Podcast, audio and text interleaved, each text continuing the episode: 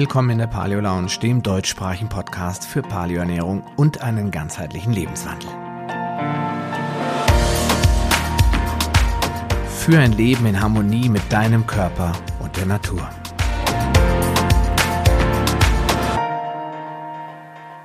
Ja, hallo und herzlich willkommen zu einem weiteren Interview hier in der Paleo Lounge. Und mhm. schon wieder herzlich willkommen, lieber Marvon, liebe Lulis Wunder, in meinem Podcast. Ich freue mich, dass ihr wieder mit dabei seid.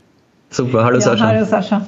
Ja, Corona-Krise, äh, da muss man sich irgendwie beschäftigen. Ne? Wir dürfen ja nicht raus, dürfen leider nicht äh, so viel machen. Wie ist es eigentlich, bevor wir da jetzt gleich ins Thema einsteigen, äh, mit Patienten? Weil ich habe eben erfahren, Marvon, dass deine Frau noch einen Patienten hatte. Wie, wie geht das? Sitzt er mit Mundschutz da oder? Also ja, ich hatte nicht nur einen Patienten, Sascha, heute.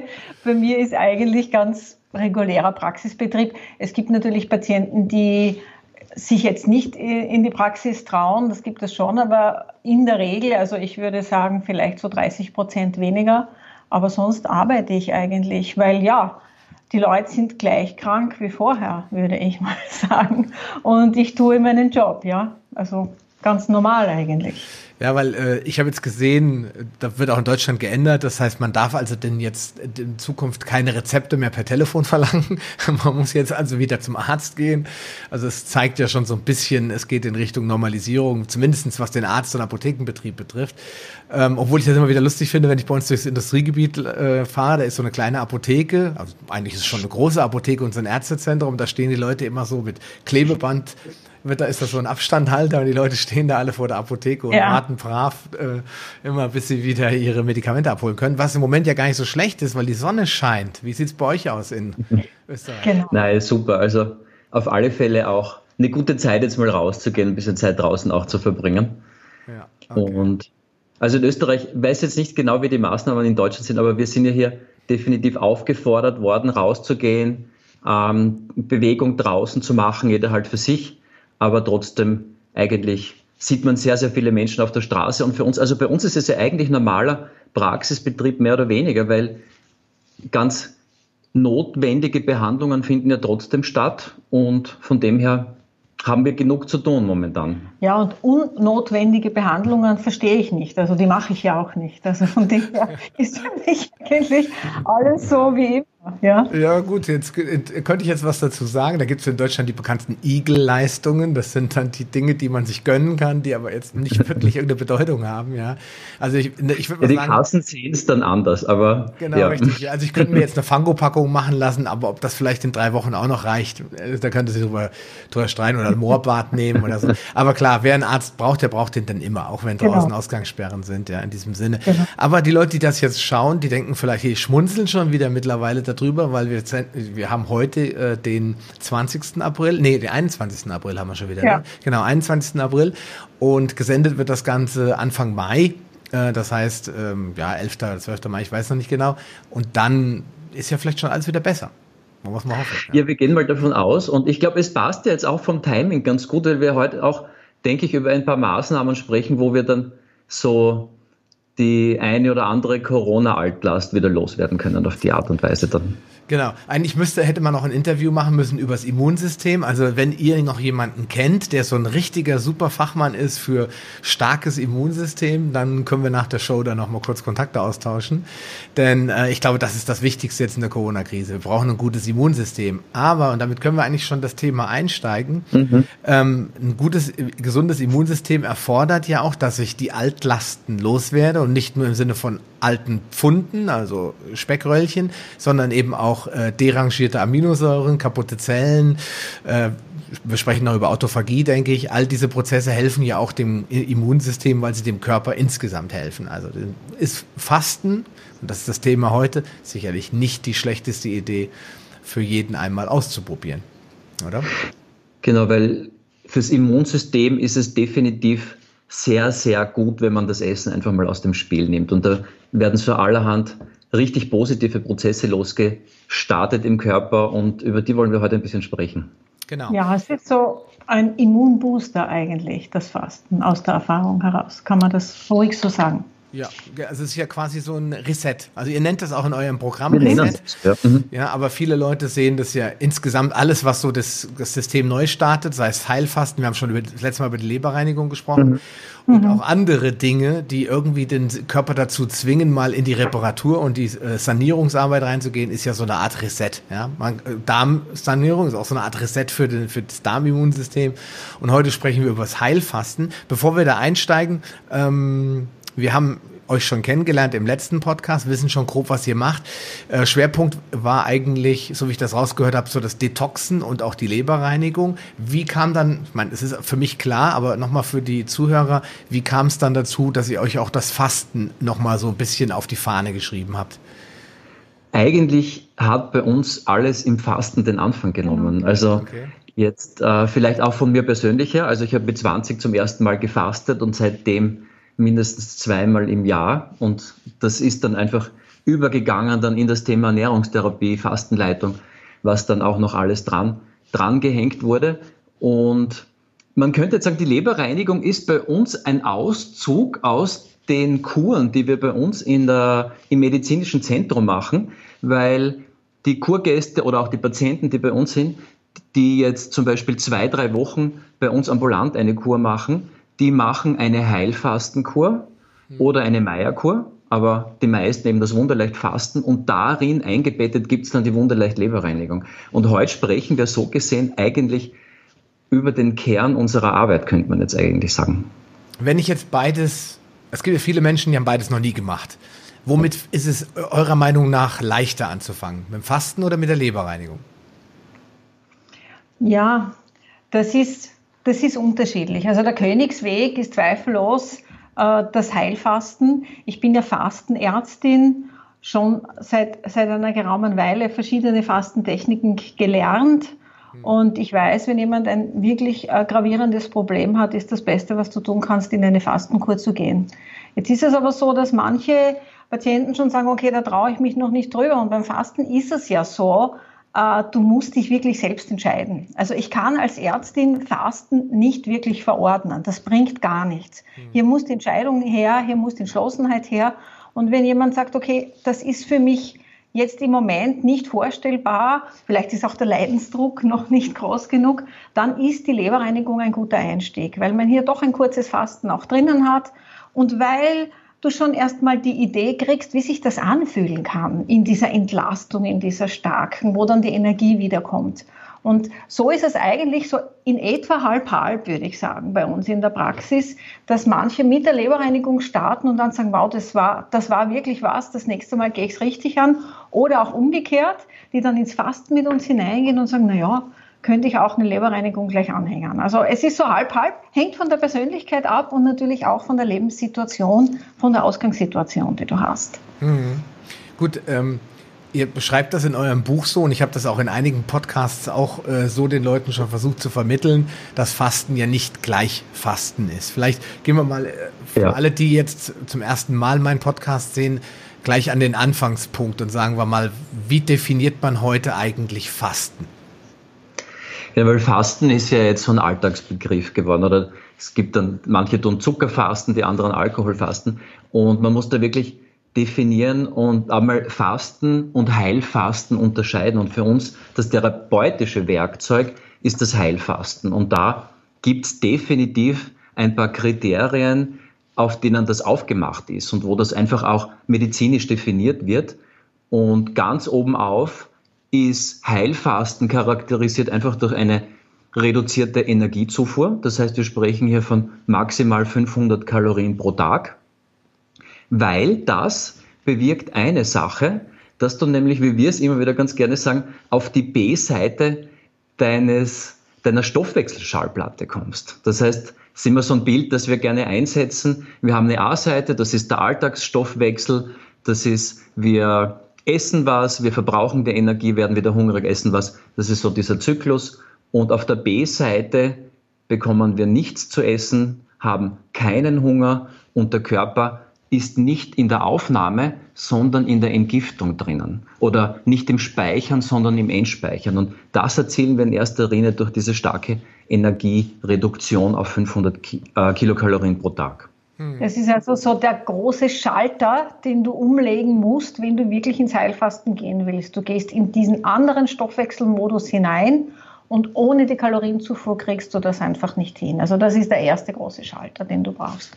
Aber nicht der einzige, weil zum Heilfasten gehört noch, an, noch was anderes dazu. Marvon hat schon kurz an, angesprochen, wenn du ähm, auf Energie von innen schaltest, also wenn du von außen nichts mehr kriegst, dann geht's Detoxen automatisch los, weil du natürlich alte Zellreste zur Verbrennung verwendest, um Energie zu gewinnen. Aber da gehen wir beim Heilfasten noch drüber hinaus. Wir fördern ganz bewusst diese Prozesse, diese Reinigungsprozesse. Hm. Da nennen wir das dann auch ganz gern die Körperventile, die wir ja natürlicherweise immer haben, die bei uns 24 Stunden am Tag laufen.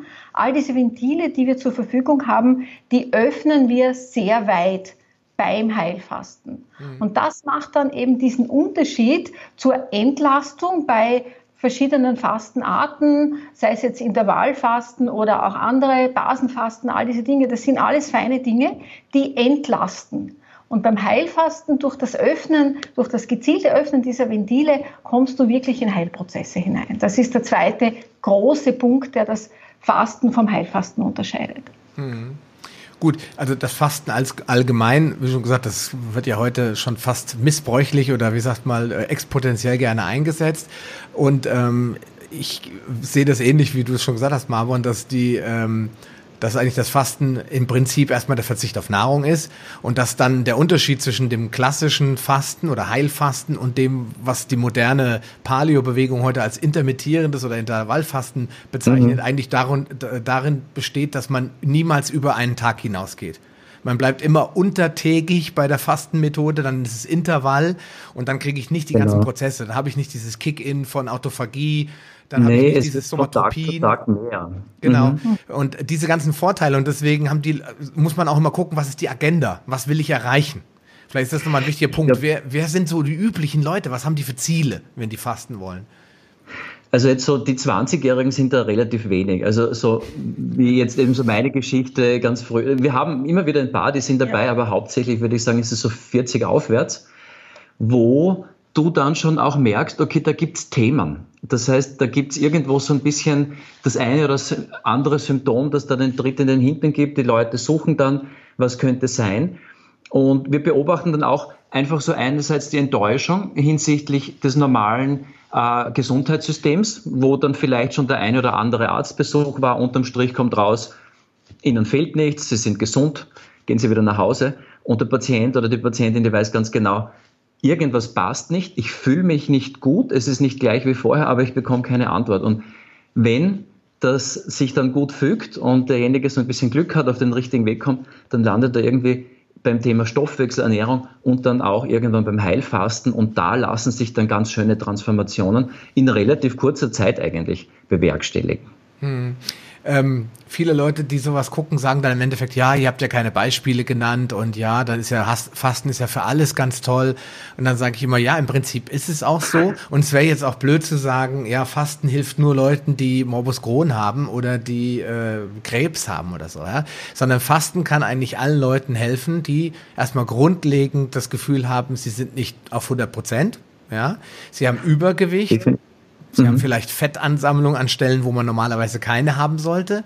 Oder sie haben generell das Gefühl, dass sie chronisch müde sind. Das ist ja so ein Volkssyndrom mittlerweile, chronische mhm. Müdigkeitssyndrome, dass die Leute gar nicht mehr genau. stehen morgens auf und könnten sich gleich widerlegen. Ja, also all diese Sachen, die eigentlich dafür ein Zeichen sind, dass irgendwas komplett überlastet ist. Ja, und dann ich lege ich mal die B-Seite auf, oder? Ja, genau. und wenn, wenn wir jetzt sagen, okay, so ein bisschen in den eigenen Körper reinspielen. Also pauschal könnten wir jetzt eigentlich sagen, wenn du irgendeine Entzündung in deinem Körper hast, die chronisch ist, dann ist mal definitiv Heilfasten ein irrsinnig guter Ansatzpunkt. Also das könnte man nicht so pauschal sagen.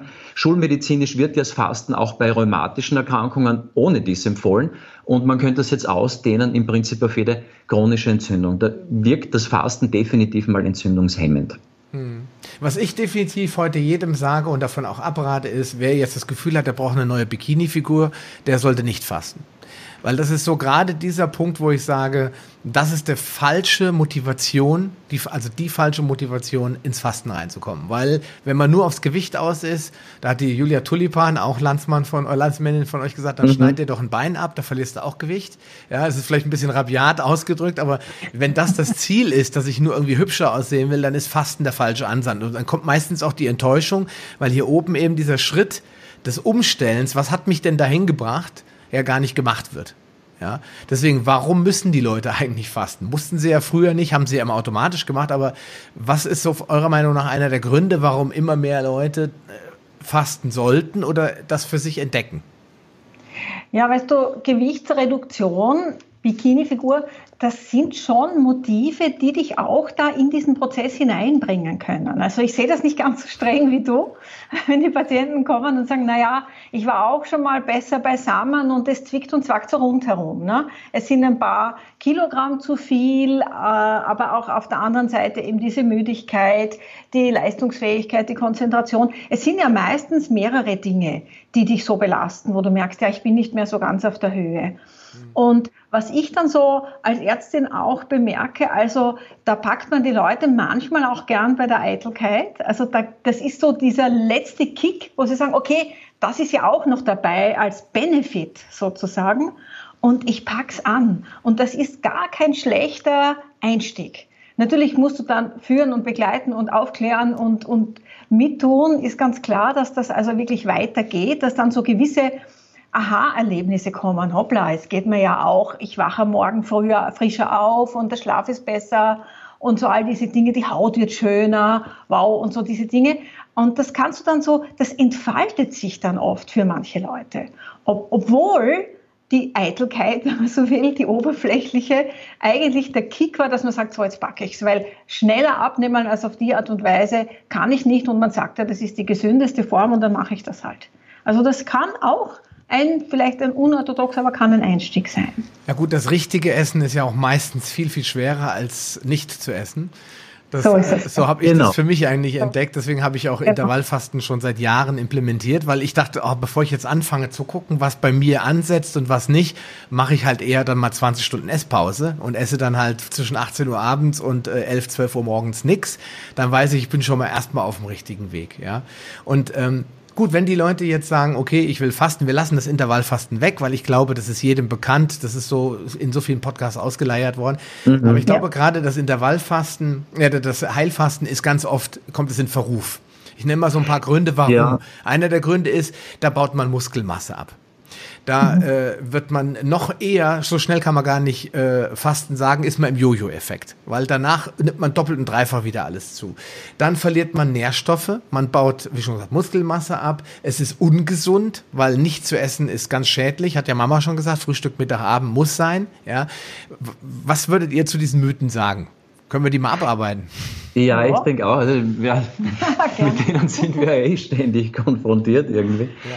Fangen wir mal ähm, mit Muskelabbau an. Die meisten Leute sagen, ja, da verliere ich ja gar kein Fett, ich verliere Muskelmasse, heißt es dann so. Ich glaube, das ist auch ganz gut untersucht und vielleicht auch, ähm, was, was, was wir so beobachten, ist, jetzt gibt es irrsinnig gute Studienergebnisse über das Intervallfasten, aber wir beobachten, dass die medizinische Forschung nicht in das mehrwöchige Fasten rein untersucht. Und wenn man da wirklich gute Sachen finden möchte, muss man jetzt wirklich ein bisschen zeitlich zurückgehen. Das sind halt jetzt keine aktuellen Ergebnisse, aber dann gehen wir so ein bisschen zurück in die Zeit, wo Otto Buchinger oder Fahner zum Beispiel, der Nachfolger von Buchinger, oder auch der Franz Xaver Meyer und der Rauch, der, der sein Nachfolger war, da schon empirische Ergebnisse gesucht haben und gefunden, und, und haben. gefunden haben. Und da sind einige schöne Dinge und gerade auch zum Thema Muskel, Abnahme, wenn es jetzt um zum Beispiel mehrwöchiges Fasten geht. Also da sprechen wir dann auch von durchaus zwei, drei, manchmal auch vier Wochen, wenn es jetzt wirklich eine Therapie ist und wenn es um was geht.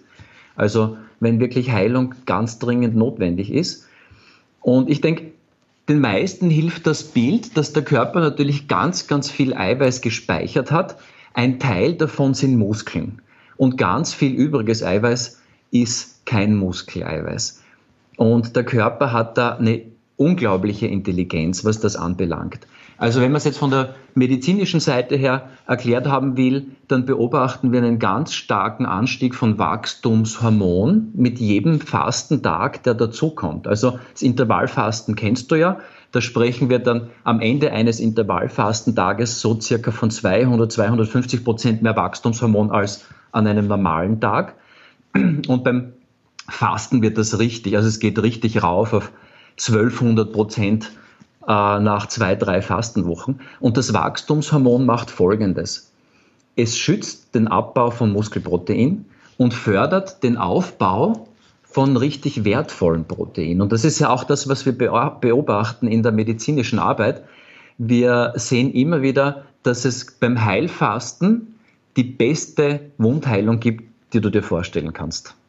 Das heißt, es geht so weit, dass wir teilweise auch Patienten in OPs hinein vorbereiten mit Heilfasten und dann hinten raus nachher gezielt mit einem Aufbau, weil die einfach fantastische Ergebnisse haben bei der Regeneration. Und das ist ja eigentlich genau das Gegenteil von dem, was so oft behauptet wird. Das heißt, es wird irrsinnig präzise und genau richtig schönes Eiweiß aufgebaut im Körper beim Fasten und nicht wertvolles abgebaut. Abgebaut wird ganz was anderes.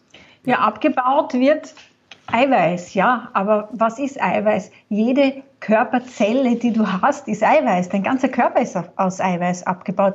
Und vom Detox wissen wir das, da kennen wir das, den Prozess der Autophagie, das ist allen bekannt. Aber wenn du mal nachdenkst, was ist das, was wird da über diese Autophagie aufgefressen, gegessen, das ist Eiweiß. Und da ist wirklich, so wie Martin das schon gesagt hat, da ist reichlich Eiweiß vorhanden. Und genau diesen, ich nenne es jetzt mal ganz salopp, Zellschrott, diesen holt sich der Körper definitiv zuerst. Hm. Und da haben wir doch, da hat er doch eine Weile zu knappern und zu arbeiten, bevor er dann wirklich an wertvolles Eiweiß gehen müsste, wenn du dann wirklich in einen Mangel hineinkommst. Also da sind unglaubliche Reserven da und dafür, dazu gibt es wirklich gute, gute Studien auch, dass da hier eigentlich du nicht Gefahr laufst, jetzt wirklich an die wertvolle Körpersubstanz zu gehen. Das dauert sehr, sehr lange. Und wir sagen auch immer, also wenn du 14 Tage fasten willst, mach's genau. einfach. Also Eiweiß ist da überhaupt kein Thema. Und wenn du drüber hinausgehen willst, dann macht es ja sowieso Sinn, irgendwie mit einer mit medizinischen Fastenbetreuung zusammenzuarbeiten. Also wenn das jetzt vier, fünf, sechs Wochen werden, da entscheiden wir dann individuell. Kann sein, dass wir dann auch Eiweißgaben geben, wenn wir sehen, dass das notwendig ist. Und äh, man, man kann da wirklich irrsinnig gut mit der Fastenleitung eingreifen und tolle Dinge machen. Aber dann braucht es halt auch eine Supervision. Aber ich denke, 14 Tage ist das, was so für jeden irgendwie im persönlichen Rahmen ist, was normal ist. Und da hat man nur sichere positive Effekte dabei eigentlich. Ähm, äh, ich stimme dir das 100% zu. Ich äh, habe das auch schon immer wieder propagiert. Finde das, äh, was viel, was auch sehr, sehr leicht zu verstehen ist für die Menschen, ist, wenn man sich den Körper vorstellt wie eine kleine Hütte im Wald mit hübschen Möbeln innen drin und einem riesigen Holzlager. Und das Holzlager, das ist unser Fett, unser Körperfett. Jetzt werde ich ja nicht, wenn es draußen kalt wird, anfangen, meine Möbel zu zerhacken, genau, ja, um ja. Feuer zu machen, sondern ich hole genau. mir das Feuerholz. Also ich verbrauche das, was ich im Überschuss dafür angelegt habe. Und so funktioniert der Körper. Es ist völlig mhm. widersinnig, deswegen schmunzelt man dann auch instinktiv darüber, dass ich äh, wertvolle Dinge abbaue, wenn ich nicht mehr benötigte Dinge habe, die den gleichen Effekt erzielen. Deswegen, dafür muss es aber, bedarf es eigentlich auch der Erkenntnis des Aminosäurepools, der ja wie so eine Art Re Recyclingzentrum dient und der immer aktiv ist. Und wenn da jetzt die alten genau. kaputten Aminosäuren reinkommen, dann werden die umgebaut und dann alles, was Abfall ist, kommt raus. Und was Gutes kann wiederverwertet werden. Ich kann ein Muskeleiweiß auch wieder umwandeln in ein Hormon oder ein Enzym. Ja, das ist ja nicht so, dass das alles fertig ist. Jede Zelle ist äh, omnipotent und kann sich immer wieder neu gestalten. Und wenn man sich das vorstellt, kombiniert mit der Hütte, ist es auch klar, dass es logisch ist. Und die Steinzeitmenschen ja. haben das ja auch deutlich gezeigt, dass sie, ähm, du hast es eben gesagt mit dem mit der Verletzung. Das ist auch ein schönes Beispiel. Was machen denn verletzte Tiere? Ja, sie, genau. essen, sie essen nicht mehr. Sie hören auf zu essen, sie gehen in die, ziehen sich zurück, gehen in die Regeneration, damit der Körper die Verletzung schneller heilen kann. Die setzen sich jetzt nicht ans Gazellenbuffet und schaufeln sich voll und belasten ihren Körper mit weiteren Problemen, sondern sie legen sich irgendwo hin. Deswegen auch immer so ein fatales Thema. Ist jetzt ein bisschen abseits, äh, also ein bisschen off-topic, wie man so schön sagt. Aber wenn dann die Eltern ihre Kinder zwingen zum Essen, wenn die eine Grippe haben, ja, lass die Kinder doch genau. in Ruhe. Ja, ich glaube, man muss, es sind dann wieder diese Instinkte, die dann, die dann eigentlich zum Tragen kommen und denke, sind ein paar schöne Bilder, mit denen man wirklich was anfangen kann hier. Aber das ist es eigentlich. Also, wie wir gesagt haben, das Essen aus dem Spiel nehmen und plötzlich beginnt der Körper fantastische Prozesse zu initialisieren und und äh, man, man muss das mal ausprobieren. Wir sind das nicht gewohnt. Es hat ja niemand von uns mehr diese natürlichen Essenspausen oder diese natürlichen Nahrungskarenzen. Wir müssen uns da schon bewusst in, die, in den Punkt bringen, wo wir sagen, so, jetzt mache ich Fasten und ich ziehe das jetzt mal mindestens, mindestens mal drei Tage durch zum Beispiel oder so. Idealerweise eine Woche. Genau, nächste, nächster Mythos. Ich denke, den Mythos ja. haben wir damit eigentlich rausgeholt. Äh, Fasten darf man nicht, weil man Nährstoffmangel kriegt. Also wenn man zu genau, lange fastet, kriegt man Vitaminmangel, Eiweißmangel, man kriegt alle möglichen Mangelprobleme. Genau, also im Prinzip, wir haben alle Fastenmethoden ja irgendwie selbst ausprobiert, bis wir dann jetzt bei der Wunderleicht-Methode das so definiert haben, wie wir es therapeutisch einfach am idealsten wahrnehmen und empfinden. Ähm, Nullfasten kennen wir auch. Wir, wir machen selbst auch Trockenfasten immer wieder mal. Und für die therapeutische Anwendung haben wir uns trotzdem für Saftfasten entschieden, weil wir einfach beobachten, dass die therapeutischen Effekte, der Heileffekt ist zu 100 Prozent da und trotzdem bringt diese Zufuhr von Vitalstoffen in dem Fall oder auch von natürlichen Zuckern bis zu einem gewissen Grad eben alles bis 500 Kalorien. Das ist jetzt gar nicht so viel, da ist man mehr im Gemüse als im Obst dann drinnen. Und das gibt aber eigentlich eine irrsinnig gute Grundlage, dass man trotzdem vital und leistungsfähig bleibt. Weil gerade beim Wunderleicht-Fasten war es uns total wichtig, dass das jetzt nicht so eine Fastenart ist, wo du dann eine Woche zu Hause bist und den, so deinen täglichen Alltag nicht nachkommen kannst, sondern ganz im Gegenteil. Also wenn wir ermutigen die Leute dann eigentlich äh, nicht unbedingt einen Urlaub zu nehmen, vielleicht einfach Wochenende starten und dann auch durchaus dem Arbeitsalltag ganz normal nachgehen, ohne Überstunden halt. Aber im Prinzip kann man richtig schön leistungsfähig bleiben und auch wirklich gut Sport machen. Merken wir bei Athleten, die zu uns fasten kommen, die können dann wirklich bis zu 80, 85 Prozent richtig ihre Leistung bringen. Und wir führen das einfach auch auf diese Grundzufuhr an, an einem Lebensmittel jetzt einfach auch mal zurück. Also minimale Zufuhr von sehr hochwertigen Nährstoffen. Da ist also wirklich jetzt der Aufwand relativ, die Anstrengung am relativ geringsten und trotzdem der Benefit, also das, was rauskommt, äh, das Ergebnis ist dem des Wasserfastens zum Beispiel oder des Teefastens überhaupt nicht unterlegen, ganz im Gegenteil. Die Leute bleiben gut drauf, und haben diese, diese Zufuhr und das tut, ihnen, das tut ihnen einfach gut. Und sie machen dann auch länger weiter, weil sie einfach merken, ja, passt, kann ich tun, hänge ich noch einen Tag dran oder hänge ich noch einen Tag dran, weil ich merke, es geht. Das ist ein, ein feiner Effekt, den wir wirklich immer wieder beobachten. Und wir sagen das den Leuten dann auch. Also schau mal, wir machen also diese Kur, du machst jetzt diese sieben Tage in etwa und dann kommt ganz oft, also das, ja, es geht mir gerade so gut, ich mache noch einen, soll ich noch einen weitermachen? Und sie handeln sich von Tag zu Tag und es geht ihnen wirklich gut. Und auf einmal sind dann schon auf die 10, 14 Tage und, und es geht ihnen gut und sie gehen dann erst in den Aufbau hinein. Und es, es muss nicht null sein. Also ich lächle jetzt auch, weil ich kenne das von mir selbst, als ich zum Fasten angefangen habe, für mich war das Nullfasten das einzig wahre Fasten. Das Wasserfasten meinst du?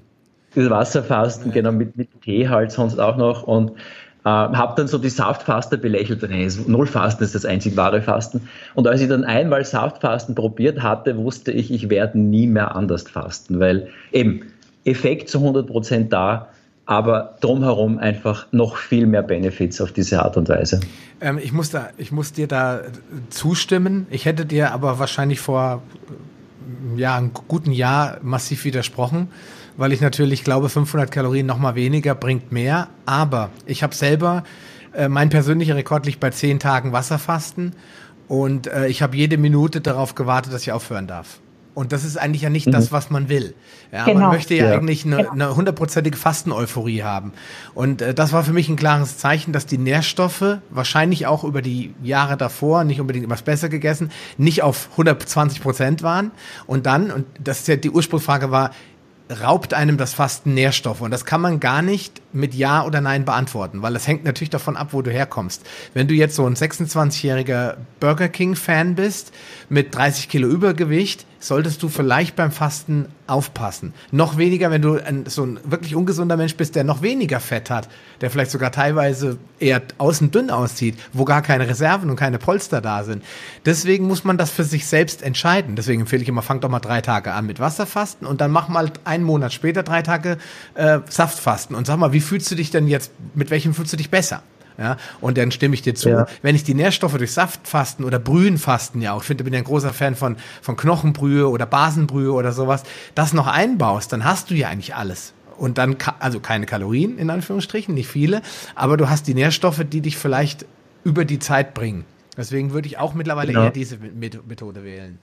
Ja, und man könnte jetzt sagen, also man könnte jetzt unterscheiden, also von den Makronährstoffen her komplett egal. Also Fett, Kohlenhydrate, Protein bist du definitiv gut versorgt von den Mikronährstoffen her, wir sind jetzt nicht die, wir sind prinzipiell nicht die, die jetzt so, äh, wenn, wenn du jetzt zu uns in die Praxis kommst, dass du da so eine, eine Liste an Nahrungsergänzungsmitteln kriegst. Also das ist nicht die Art von Medizin, die wir betreiben. Wir machen ganz viel Ernährungstherapie, das heißt in erster Linie ist für uns die, die Nahrung die erste Medizin. Mhm. Aber beim Fasten gibt es ein paar Dinge, die absolut sinnvoll sind zu ergänzen, weil wir da was du auch gerade gesagt hast, einfach in diesem Gleichgewicht und diesem Wohlbefinden drinnen bleiben und das ist irrsinnig viel wert. Ja, du hast das früher schon kurz erwähnt. Äh, beim intermittierenden Fasten hast du gesagt, da gehen wir nicht über die zwei Tage. Das, da kann ich als Fastenärztin absolut zustimmen, weil ich genau weiß, was am zweiten Tag passiert. Mhm. Es ist dann so, dass du wirklich in die Entgiftung hineinkommst. Die Autophagie startet und da kommst du dann eventuell schon in Prozesse hinein, die du nicht haben willst beim intermittierenden Fasten. Beim Heilfasten sehr wohl und da sind wir dann beim Entgiften, beim Entsäuern. Und ja, und da ist es dann schon hilfreich, gewisse ähm, Ergänzungen zu setzen, damit der Körper mit dieser Arbeit, die er gerade jetzt losstartet, also der macht jetzt Großreine machen, mhm. da braucht er Mittel, die ihm helfen, hier besser zu reinigen. Und da ist an allererster Stelle mal die basenbildenden Maßnahmen, weil er ja, weil er ja, wenn er so viel Eiweiß abbaut, in eine vorübergehende Säurelast kommt. Also er kommt Klar. physiologisch durch den Fastenprozess in eine Säurelast hinein. Und das fühlt sich natürlich nicht gut an. Und da kannst du und musst du auch beim Heilfasten dann wirklich schauen, dass du ihm diese Säurelast gut ausgleichst, damit er wirklich äh, volle Kanne gut weiterarbeiten kann, sonst gehst du in die Erschöpfung hinein. Und da ist zum Beispiel eben das Natriumbicarbonat, also die Base, ein ganz wichtiger Faktor, den du wirklich ab dem zweiten Fasttag dringend brauchst. Also wir starten beim Heilfasten sofort gleich damit, dass wir das dazu geben, damit einfach die Kraft erhalten bleibt, die Reinigungskraft erhalten bleibt. Und das ist ein Stoff, den es beim Heilfasten definitiv braucht, wenn du wirklich ein optimales Ergebnis haben möchtest. Ja, und, und du hast ja. auch schon die, pardon, du hast früher schon die, die Brühe erwähnt. Ja. Die Brühe ist ja auch eine Basenbrühe. Wenn du eine Gemüsebrühe hast, da setzen wir dann auch, das ist mit wesentlich mehr Geschmack verbunden und mit wesentlich mehr Genuss verbunden, aber das hat einen super Benefit, weil du einfach dann wieder ins Basische hineingehst und im Wohlbefinden bleibst zum Beispiel. Ja, das ist also vielleicht jetzt nochmal auf den Punkt gebracht auch, also wir sehen den Bedarf mehr bei den Mineralstoffen, weniger bei den genau. Vitaminen für einen gesunden Menschen. Also da, da kommst du jetzt in der einen Woche, wird es dich jetzt nicht entleeren vitaminmäßig, aber mineralstoffmäßig macht hier definitiv das Sinn. Und mineralstoffmäßig sind wir ja im Alltag aber auch unterversorgt. Also ich glaube, das spiegelt sich da vielleicht auch ein bisschen wieder. Wir haben da nicht die großen Buffer heute mehr. Deswegen kippt das dann auch sehr, sehr schnell. Muss man halt einfach, wenn man das weiß, drauf schauen. Und einer der Gründe. Sagen, es ist ganz gut beim ersten Mal Fasten vielleicht wirklich äh, professionelles Know-how sich anzueignen und nicht gleich loslegen. Also äh, Natürlich, viele stürmen gern drauf los, habe ich damals auch gemacht. Ich würde würd mir das aber nachträglich wünschen, dass ich da viel bessere Anleitung gehabt hätte in den ersten Jahren. Ja gut, da muss man gucken, was man für ein Typ ist. Der Biohacker, der kann das einfach machen. Der hat schon mit anderen Themen seine Erfahrungen mhm. gesammelt, aber wer jetzt vielleicht schon über ein gewisses Alter hinaus ist, 50, 60, großes, starkes Übergewicht hat oder chronisch krank ist, der sollte meiner Meinung nach sich immer äh, da in Obhut begeben eines Fastenarztes, damit es eben zu einem schönen Erlebnis wird und dass derjenige genau. danach sagt, ohne dass wir jetzt sagen wollen, wir spülen jetzt die Leute in irgendwelche Pay-Produkte oder sowas rein, wo sie dann sagen, ach ja, wieder Geschäftemacherei, sondern den Leuten einfach nur zeigen, es wird zu einem schöneren Erlebnis, wenn es mit einer positiven Sache verbunden ist. Und dann, wenn man das nicht bereit ist zu investieren, ja gut, man kann es trotzdem mal probieren, ja. Aber ich habe auch die Erfahrung gemacht, ähm, ich habe drei Bücher gelesen, habe gefastet und habe gesagt, eigentlich hätte ich 30 Bücher gebraucht, ja, weil einfach dieses, einfach man denkt jetzt, man hat's verstanden und die Wahrheit, da ist nochmal eine große Gap dazwischen, ja. Und ja. deswegen, ich stimme dir vollkommen zu, also Wasserfasten macht in meinen Augen eigentlich selten Sinn, ja, weil man sich von vielen Dingen oder mit vielen Dingen belastet, die man nicht unbedingt braucht. Also man, dieser, hm. diese, dieser bohrende Hunger, der am zweiten Tag, der bringt die fast alle raus wieder die sagen, ah, schmeißen alles genau. Handtuch Ja, braucht man sehr viel Willensstärke für sowas. Genau. Ja. genau. Wenn ich dann meine mhm. Brühe noch habe und meinen äh, frisch gepressten oder, oder frisch entsafteten Gemüsesaft, da freue habe ich wieder zwei Punkte, auf die ich mich freuen kann, ja. Und dann mhm. kommen wieder ein paar Nährstoffe rein und äh, du hast natürlich vollkommen recht, wir sind äh, mineralstofftechnisch völlig unterversorgt. Selbst wir in Anführungsstrichen Bio-Demeter gesunde äh, sind jetzt genau. auf der Höhe, weil das Zeug alles, die Böden sind ausgelaugt und alles. Das heißt, wir müssen da einfach auch mit Vorsicht rangehen und Mineralstoffe äh, werden ja auch viel gebraucht durch diese saure, saure Ernährung, die wir leider auch alle haben. Ja. ja? Und mhm. deswegen ist es eigentlich heute wichtig, dass man Basenprodukte, Basenpulver einbaut. Ja? Ähm, bevor wir jetzt zu den Fehlern kommen, weil ich würde wirklich dann gerne noch mal so eine Runde mit euch drehen, die Fehler, die man beim Fasten begehen kann. Ähm, noch ein weiterer Mythos. Also natürlich der erste, eigentlich hätten wir es am Anfang sagen müssen. Fasten kann man ja gar nicht durchhalten, da hat man immer nur Hunger. Ja, dann, ja. ja. Die Leute sagen immer, da habe ich ja nur Hunger. Ja, ja? ich komme also in einen Hungerstoffwechsel. Da hat sich dieses Unwort quasi dann mal irgendwann etabliert. Was würdet ihr dazu sagen? Ja, ich glaube, das ist diese Schallplatte. Nicht? Ich, ich denke mal, das ist ein schönes Bild, das, das, das, das jeder mitnehmen kann, dass es einfach da drinnen in dir schlummert ein Programm, das du doch gar nicht kennst, wenn du noch nie gefastet hast und du aktivierst es, indem du einfach mal länger als einen Tag nichts isst und dann ist plötzlich alles anders. Und der Hunger, der gehört definitiv zur A-Seite und auf der B-Seite gibt es keinen Hunger. Es gibt vielleicht einen Gusto, aber ein anderes Wort für Gusto wäre ja auch Sucht.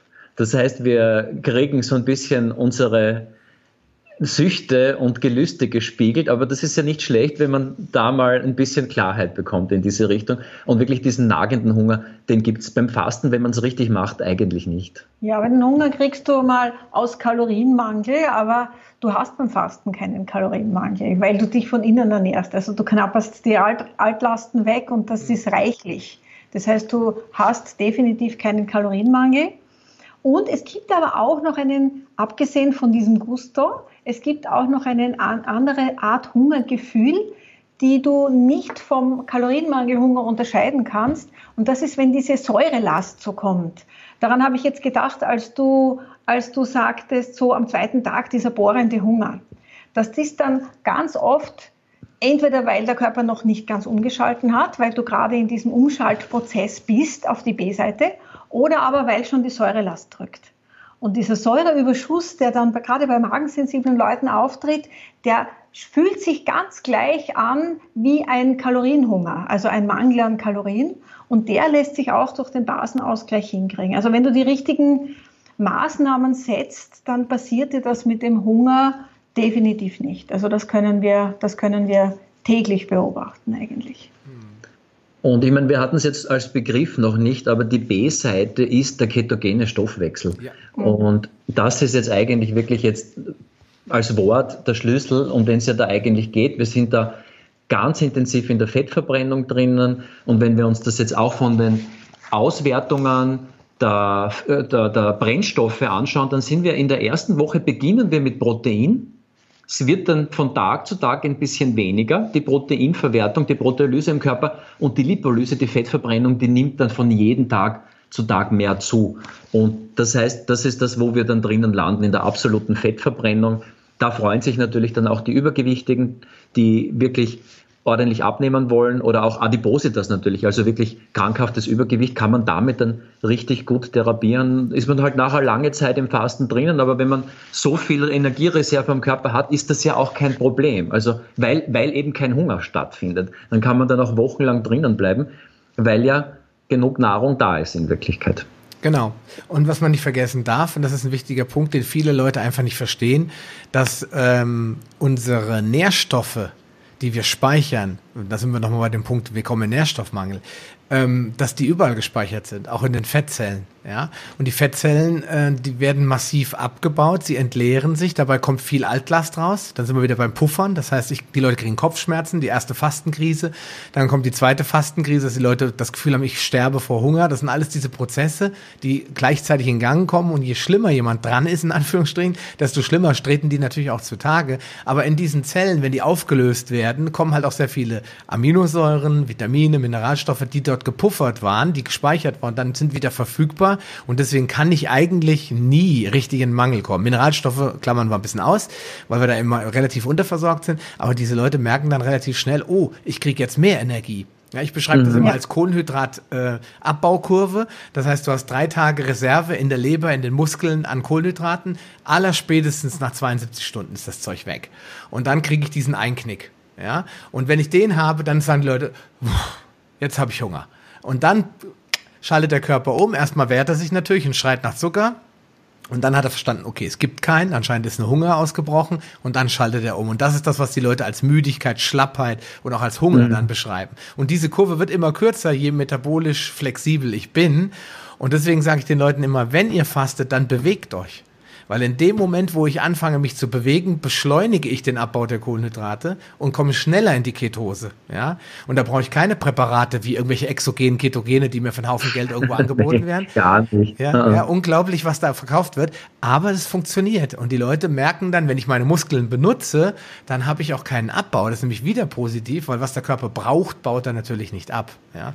Und auch da genau. muss ich die Steinzeit wieder hervorrufen. Was hätte das dem Jäger denn gebracht, wenn er seine Muskeln abgebaut hätte? Hätte er in der Hungers Hungersnot ja noch weniger jagen können. Wäre der Mensch lange ausgestorben. Genau, es ist ja, es ist ja, es hat ja so allerhand mobilisiert und auch jetzt nicht nicht negative Emotionen, auch, auch darauf bezogen. Das heißt, du wolltest ja damals, wenn wir jetzt so ein bisschen Steinzeit das Ganze beziehen, du hast ja da eigentlich jetzt nicht, bist ja nicht in die Depression gekommen, weil du nichts zu essen hattest, du bist ja eigentlich in eine Euphorie gekommen und in eine positive Stimmung und hast dir Essen besorgt. Und das ist natürlich auch das Fasten hoch, in das man da reinkommt. Das heißt, man tickt vom Kopf ja auch völlig anders. Das heißt, es werden andere Botenstoffe ausgeschüttet, die richtigen, die uns glücklich machen, die für mehr Klarheit sorgen. Also einer der vielen Vorteile, den wir da jetzt vielleicht nochmal ein bisschen hervorheben.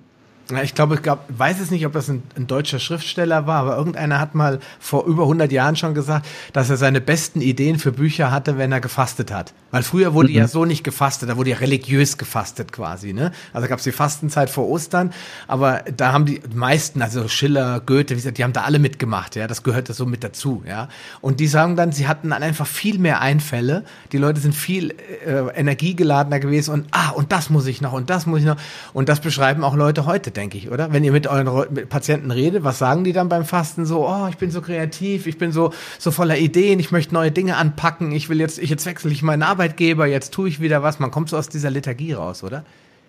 Ja, es ist so auch so ein gewisser Ablauf, den wir immer wieder beobachten. So die ersten zwei, drei Tage, diese Prozesse, die du gerade eben jetzt so, so toll beschrieben hast, diese Umschaltprozesse, da bist du mit dem Körper beschäftigt. Ja, da ist noch so diese Umstellung. Und wenn dann so ab dem vierten Tag diese Umstellung vorbei ist, dann kommt das andere. Dann kommt das geistig-seelische viel stärker zum Tragen.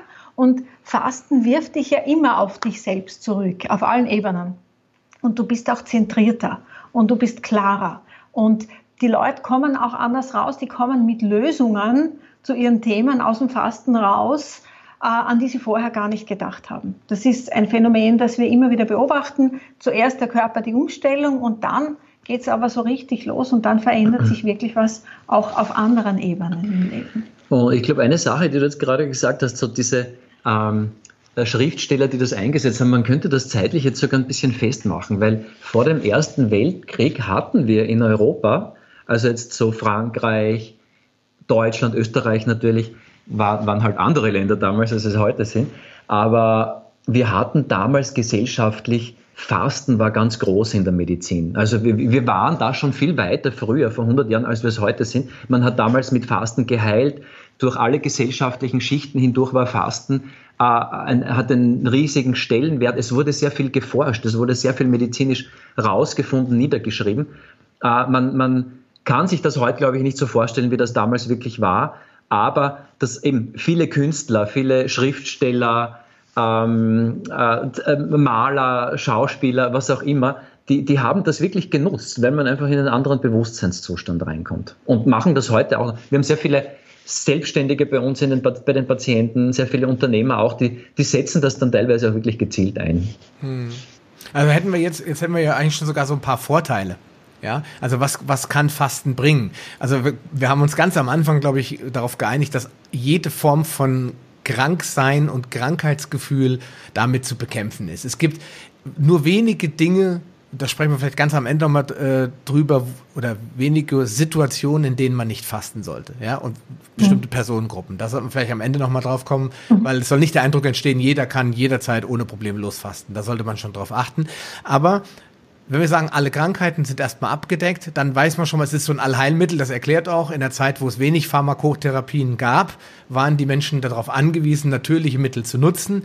Jetzt von Kräutern und so weiter abgesehen, einfach, was der Körper kann, Selbstheilungskräfte aktivieren. Ja. Da sind wir bei einem Punkt, oder? Vielleicht können wir so ein bisschen aufzählen. Was sind so Themen? Einmal haben wir gesagt, wir entgiften. Ja, was machen wir noch? Was kommt noch durchs Fasten?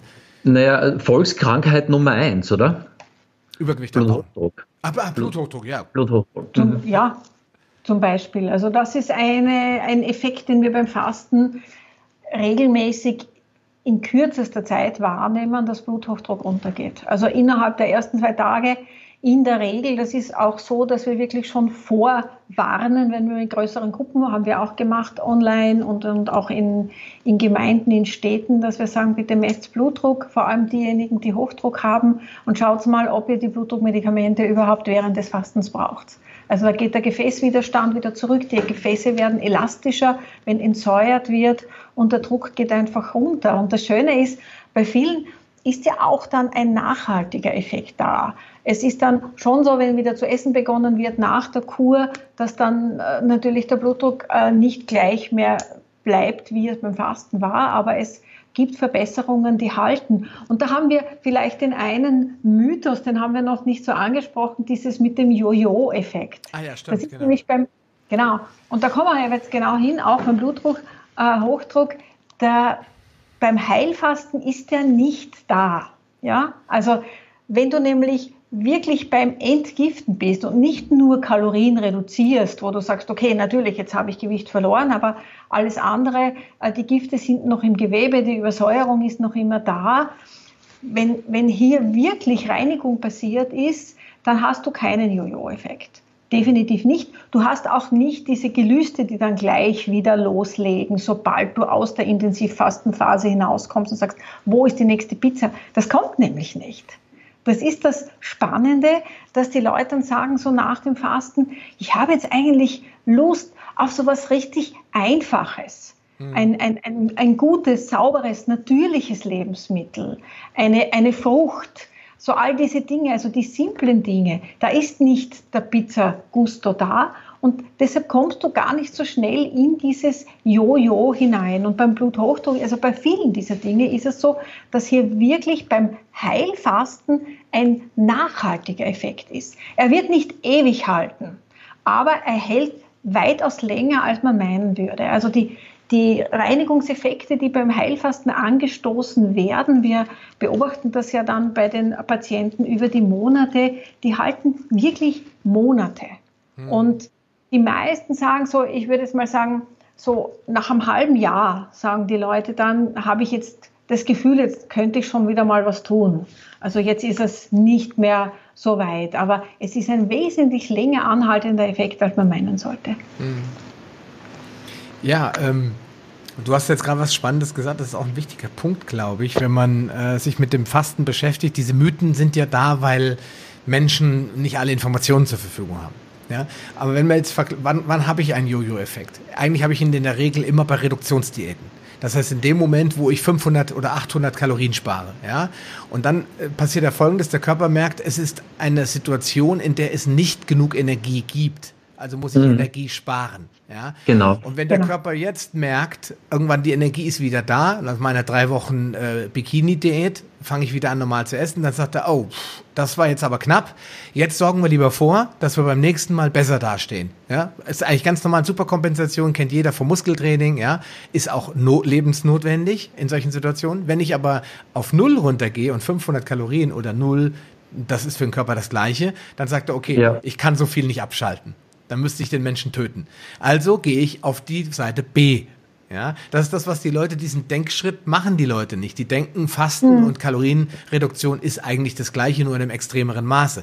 Nur, dass da irgendwo eine Schwelle liegt, und die liegt ja lustigerweise wirklich bei Männern, glaube ich, bei 600 und bei Frauen ungefähr bei 500 Kalorien, je nach Körpergröße, variiert es vielleicht ein bisschen, wo der Körper sagt, nee, das geht jetzt gar nicht mehr, ich kann jetzt nicht mehr kompensieren, jetzt muss ich umschalten auf einen anderen Stoffwechsel diesen Denkschritt machen viele nicht und deswegen entsteht der Mythos, damit äh, mache ich mir Hungerattacken und andere genau. Probleme. Ja. Und du musst auch bedenken, du hast auf der B-Seite hast du nie einen Mangel, weil Fett ist genug da. Also wir haben, selbst wenn wir das Fasten beendet haben, ist noch immer ein Haufen Fett im Körper. Ist ja auch sehr viel Strukturfett drinnen. Das heißt, der Körper kommt da, also Mangel ist nicht das Gefühl, und auch nicht die Wahrnehmung des Körpers, wenn wir ihn in diesen Zustand reinbringen. Ganz im Gegenteil. Ja, und es ist ja ein tolles Erlebnis für viele, so ein Gefühl der Freiheit auch ich kriege das hin. Also ich kann auch mal wegschalten, ich kann das Essen weglassen und ich bin trotzdem da. Ich kann agieren, ich kann arbeiten. Es, es funktioniert. Also es ist schon ein Gefühl der Freiheit, das viele dann erleben und sagen, wow, das geht so auch. Und vielleicht nochmal zurück, weil du gesagt hast, was, was mit dem Fasten jetzt besser wird. Also genau. prinzipiell, wir hatten am Anfang schon mhm. gesagt, dass, äh, Entzündungen, vielleicht auch damit in Zusammenhang wichtig, also prinzipiell Schmerzen. Das heißt, wenn mir irgendwas wehtut im Körper, dann steckt ja fast immer auch eine Entzündung dahinter. Das heißt, vielleicht auch so eine subjektive, ähm, subjektive äh, Zugang zur Selbstdiagnose, wo man sagt, okay, wenn ich weh habe, dann ist Fasten definitiv eine Möglichkeit. Und zum Beispiel gerade so Fibromyalgie, eine häufige Diagnose. Mhm. Fürchterlich, wenn man davon betroffen ist, gibt eigentlich keine Lösung dafür, wenn man jetzt äh, schulmedizinisch nach, nach einer Heilung sucht und beim Fasten beobachten wir da eigentlich immer wieder ist genau der richtige Zugang. Also einfach Schalter umkehren, raus statt rein. Und der Körper kann dann gerade so in den Bereich Bindegewebe irrsinnig viel los sein. Das ist ja eine Mülldeponie. Eigentlich können wir sagen, das Bindegewebe ist die Mülldeponie des Menschen, wo dann in diesem, in diesem Bereich sich eigentlich alles ansammelt, was der Körper nicht loswerden kann. Und auch da haben wir wieder eine Intelligenz drin. Der Körper schiebt es natürlich irgendwo hin, wo es egal ist zumindest mal für Jahrzehnte, könnte man sagen. Das heißt, was der Körper immer wieder tut, ist, er befreit sich von akuten Problemen. Wir sagen auch immer, also akut, Übersäuerung ist akut. Das heißt, der Körper muss da jetzt, muss aus akut chronisch machen, damit er das Ganze zeitlich nach hinten verschiebt. Er möchte sich ja noch Jahrzehnte des Lebens irgendwie holen. Und wenn wir jetzt irgendwo ein entzündetes Gelenk haben, dann ist das besser als eine akute Bedrohung, dass wir einen Herzinfarkt kriegen zum Beispiel. Oder wird jetzt der Blut-pH auch nur ein bisschen zu hoch ansteigen, würde das ja den Tod bedeuten. Das heißt, der Körper macht die Dinge chronisch und der schiebt sie prinzipiell natürlich auch in die Peripherie rein. Sind dann die, die Fingergelenke, die davon betroffen sind, kennen wir ja auch bei der Arthritis zum Beispiel ganz, ganz häufig. Das heißt, die Finger sind sehr, sehr oft äh, ein Problem, auch bei der Gicht oder halt auch Knie, Hüften, das heißt möglichst weg von den zentralen Organen. Und das beobachten wir dann natürlich bei den chronischen Erkrankungen. Das, da, da macht Fasten am allermeisten Sinn und da können wir dann auch wieder umkehren. Eigentlich alle säureinduzierten Problematiken, ja? Osteoporose. Ja. Äh, ist auch so ein Thema, wo der Körper ja schon am Puffern genau. ist und schon die Knochen ja. entmineralisiert, um zu puffern. Mhm. Und da wird dann ja. heute in der Schulmedizin, was ich schon als kriminell bezeichnen muss, behauptet, das wäre eine Krankheit ja, die man nicht heilen kann. Ja, und dann wird den Leuten Milch empfohlen, die wieder mehr Säurelast in den Körper bringt. Ja. Das ist das Problem. Ja. Und das ist genau das, äh, wo ich, wenn ich heute noch sehe, meine, mittlerweile lachen meine Kinder sogar drüber, weil sie von mir die Wahrheit wissen. Guck mal, die haben gerade gesagt, Milch hat Vitamin D. Seit wann ist denn Vitamin D in Milch drin? Da habe ich ja noch nie was von gehört. Ja, das ist einfach so, diese manche Mythen in der Ernährung werden nicht in Frage gestellt, aber Dinge, die, wie du eben schon gesagt hast, vor dem Ersten Weltkrieg völlig salonfähig und normal waren, werden dann als Spinnergram und gefährlich ja. Also kam doch jetzt neulich im Morgenmagazin, schrieb mir mal einer, Frühstück darf man nicht ausfallen lassen. Also ich hm. meine, da ist man an jeder Diskussionsgrundlage ist man da am Ende. Da kommt man eigentlich ja. nicht mehr weiter, das bringt dann gar nichts mehr. Man muss es eigentlich vorleben. Man muss es den Zeugen, äh, den Menschen einfach zeigen, oder? Wie es funktioniert. Genau, und vielleicht auch, um es vielleicht jetzt abschließend noch auf einen Punkt zu bringen, was wir sehr, sehr gerne den Patienten sagen, auch wenn so ein Zweifel besteht, ist das Fasten was für mich, ist es nichts für mich. Wir sagen dann immer wieder, wenn du mal fastest und in diese Entlastung reingehst, in diese Form der Ernährungstherapie reingehst und irgendwas in deinem Körper, wofür du noch keine Lösung hattest, da besser wird, dann ist das für dich der Beweis, dass das eine ernährungsabhängige Erkrankung ist. Und das ist ein ganz wichtiger Hinweis.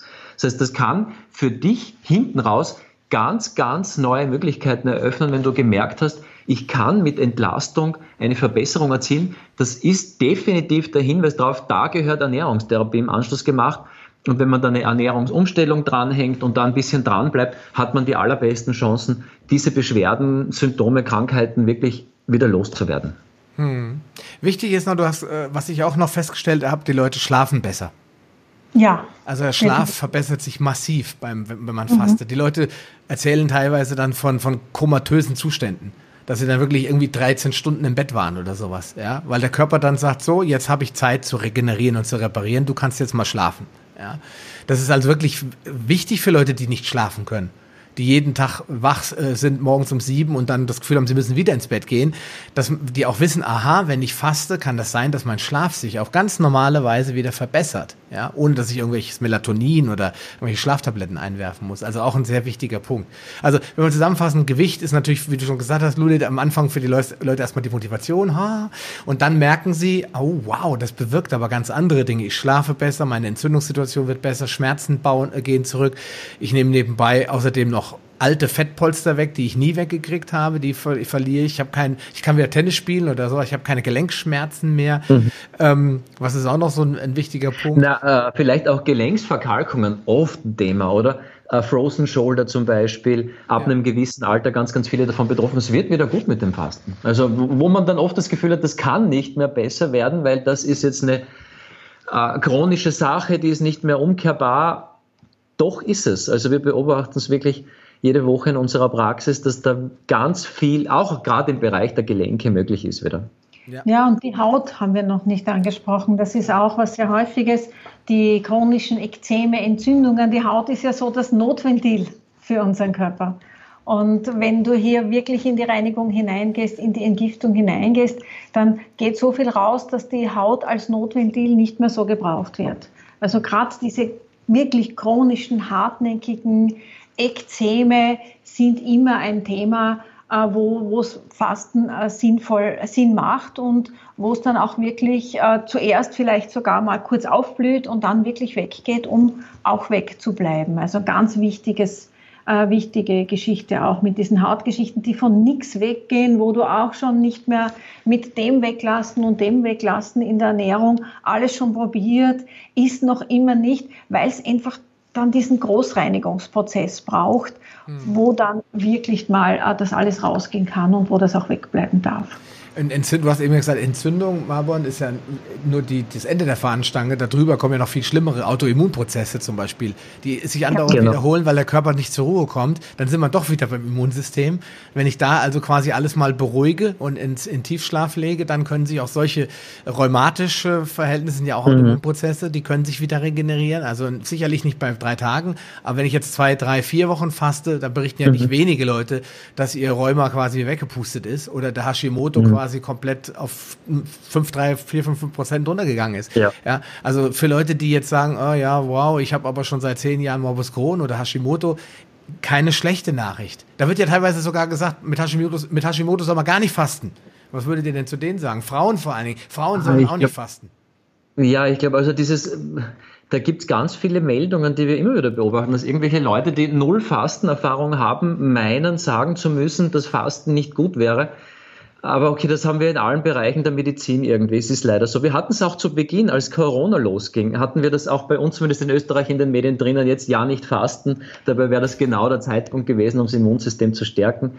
Aber natürlich, weil Fasten da oft verwechselt wird und wie du es vorher schon gesagt hast, es wird mit dem Hungern assoziiert. Und das ist ja überhaupt nicht das, was wir hier medizinisch einsetzt. Das ist ja ganz, sind ja komplett unterschiedliche Welten, von ja, denen wir und da ich denke, da kommt es auch daher, dieser Mythos mit Hashimoto bei Hashimoto nicht fasten. Also wenn du mich fragst, äh, ist keine Kontraindikation. Definitiv nicht, weil wenn mit Fasten, äh, wenn hier so gefastet wird, wie es eigentlich sein soll, wenn Heilfasten ähm, da ist, dann wird sich dein Immunsystem natürlich balancieren und, und auszentrieren und es wird sich bessern. Wenn du natürlich den Körper in einen Stressmodus bringst, weil du das also nicht richtig angehst, natürlich heißt es dann ja, da wird dann so gesagt, da rutscht du dann da noch irgendwo hinein. Ich weiß auch nicht genau, was da gemeint ist. Du rutscht da irgendwo hinein. Also ich habe es nicht beobachtet, muss ich sagen, dass unsere Leute da jetzt irgendwo hineinrutschen. Ganz im Gegenteil, man begleitet das, man macht alle diese Dinge, die wir jetzt besprochen haben und es stabilisieren sich die Dinge, sie balancieren sich aus und das Immunsystem kann sich erholen, weil äh, Fasten, Heilfasten ist immunstimulierend, aber eben in beide Richtungen, auch ausgleichend, dass sich hier wieder ein natürliches Gleichgewicht herstellen kann und der Körper einfach so agiert, wie es eigentlich sein soll. Ja, modulierend ist eigentlich so der Lieblingsbegriff, genau. den ich verwende. Ja. Wenn ich dann sage, weil ich benutze ganz, ganz bewusst das Wort entzündungshemmend nicht mehr weil ich will eine Entzündung nicht hemmen. Ich will ja, dass die Entzündung ausblüht und verheilt. Also muss ich sie modulieren. Also ich muss dafür sorgen, dass sie so lange läuft, bis sie im normalen Zyklus bis zur Proliferation, der Zellregeneration weiterläuft. Wenn ich sie stoppe, dann habe ich sie gehemmt. Ja. Genau, also, das heißt, wir, wir, stoppen die Entzündung, indem wir an der Wurzel das Problem der Entzündung beseitigen. Im Prinzip funktioniert Heilfasten auf diese Art und Weise. Ja, ja. es soll dafür sorgen, dass die Entzündung nicht, gar nicht mehr notwendig ist und dann richtig. wird natürlich auch keine Entzündung da sein. Genau, richtig. Und das ja. ist ganz wichtig. Deswegen mache ich mache diese Interviews ja nur aus einem Grund, weil mir alleine glaubt ja keiner. Aber wenn dann halt zehn Leute immer wieder das Gleiche sagen, ja, dann, oh, da muss ja doch was dran sein, wenn es jetzt doch schon so viele Leute sagen. So, jetzt haben wir das Thema Fasten so ein bisschen zusammen zusammengefasst. Wir haben gesprochen über die äh, ja. äh, Vorteile. Was bringt es einem? Ähm, was wir noch gar nicht gemacht haben, bevor wir jetzt in, das, in die Bereiche gehen, wo man alles falsch machen kann, ist ähm, nochmal das Heilfasten so ein bisschen zu Kata, ja, ich will nicht sagen katalogisieren, so ein bisschen, so ein bisschen durchlaufen einmal. Ja, du hast eben gesagt, ja, Wasserfasten, vielleicht gehen wir nochmal auf die Unterschiede ein. Wo ist der Unterschied zwischen dem Wasserfasten, wie es klassisch ja schon seit Jahrhunderten durchgeführt wird, und dem Buchinger Fasten oder Heilfasten, was ihr dann mit Säften oder Brühen macht, damit die Leute erstmal den Unterschied nochmal sehen. Genau, also man muss jetzt sagen, also wir haben ja jetzt im Prinzip im deutschsprachigen Raum haben wir jetzt eigentlich von der deutschen Seite her den Otto Buchinger, der ja da wirklich Pionierarbeit geleistet hat, der ja da in den Bereich hineingegangen ist, die Säfte mit einbezogen hat ins Fasten und aber auch, was vielleicht gar nicht so viele wissen, der eine ganz große seelische Komponente damit mitbehandelt hat beim Fasten, was ja durchaus berechtigt ist und Sinn macht, weil ja auf allen Ebenen Prozesse angestoßen werden. Und dann haben, ja, ja sag nur. Und dann haben wir quasi zeitgleich den, das österreichische Pendant, den Franz Xaver Mayer, den großen Fastenarzt, der großen Schwerpunkt gehabt hat mit Bauchgesundheit. Also Darmentlastung, Entleerungen, Bauchgesundheit, weil hier eben die Wurzel allen Übels hat es auch immer genannt, also diese Fehlverdauungsprozesse da sind. Und das sind so die zwei Wurzeln für uns, wo wir unsere Methode entwickelt haben. Also um hier, wir haben beides gelernt, um hier das zu verbinden zum für ein, ein Fasten, das dann wirklich all diese Dinge verbindet. Und also wir können jetzt sagen, also das Wunderleicht Fasten, so wie wir die Methode genannt haben, die wir in den letzten 10, 15 Jahren jetzt eigentlich entwickelt haben, man könnte jetzt sagen, okay, wir haben das Saftfasten drinnen, wie wir es jetzt schon, denke ich, ausreichend beschrieben haben. Wir arbeiten auch mit Kräutertees, setzen aber eigentlich nur zwei Teemischungen ein. Das heißt, wir stärken damit Ausscheidungsorgane, was ja absolut Sinn macht beim Fasten. Einerseits Leber, Galle und auf der anderen Seite Niere, Blase. Das heißt, wir wollen da einfach eine Stärkung reinbringen. Gezielt einfach für diese beiden Ausscheidungsorgangruppen, könnte man jetzt sagen.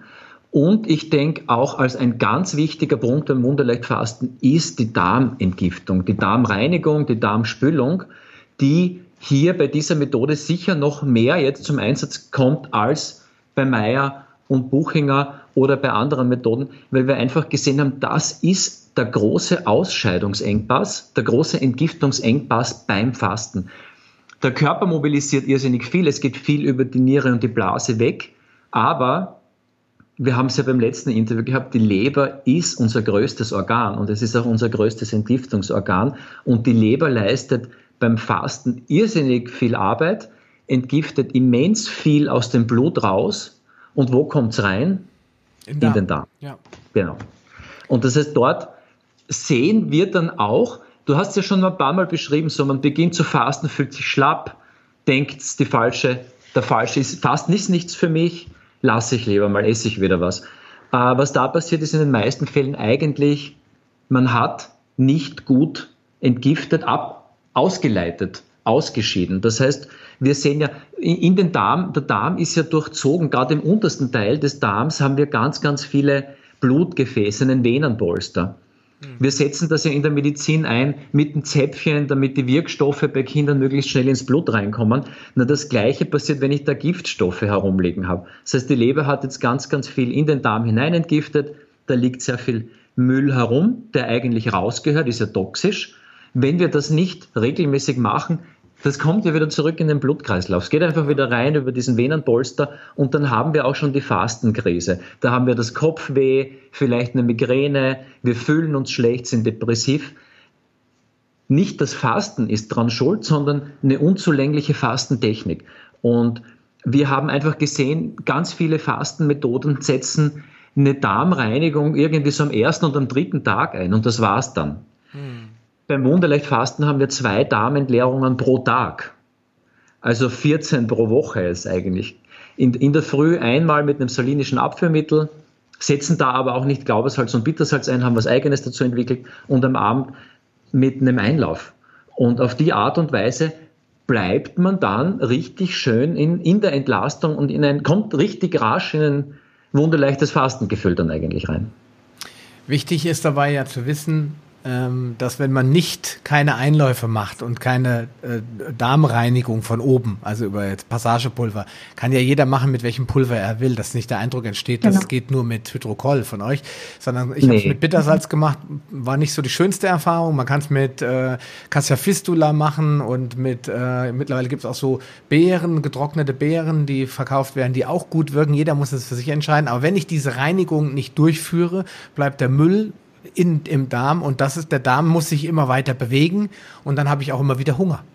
Ja, das heißt, der, wenn der Darm stillgelegt werden soll, und das will ich ja, dass der Ruhe gibt mal für eine Woche oder zwei, dann muss ich ihn natürlich kontinuierlich reinigen und sauber halten und darf halt nichts Ballaststoffhaltiges wieder hinzufügen. Und deswegen ist es ein wichtiger Punkt. Da sind wir schon bei den Fehlern eigentlich, die die Leute machen können. Also erster ja. Fehler ist definitiv nicht abführen beziehungsweise nicht Darm reinigen. Ist einer der wichtigsten Fehler. Weil die Leute sagen, ist eklig, mag ich nicht, aber ist, ein, wie du schon gesagt hast, ein großer Fehler in der Technik. Ja. Ja, das ist so unserer Erfahrung nach wirklich der, genauso der erste Fehler, der wichtigste Fehler, wenn, wenn die Leute äh, bei uns fasten und es geht ihnen nicht gut. Sie melden sich, kommen rein. Die erste Frage, ob die Darmentleerungen stimmen. Und das, da sind wir dann meistens schon im Thema.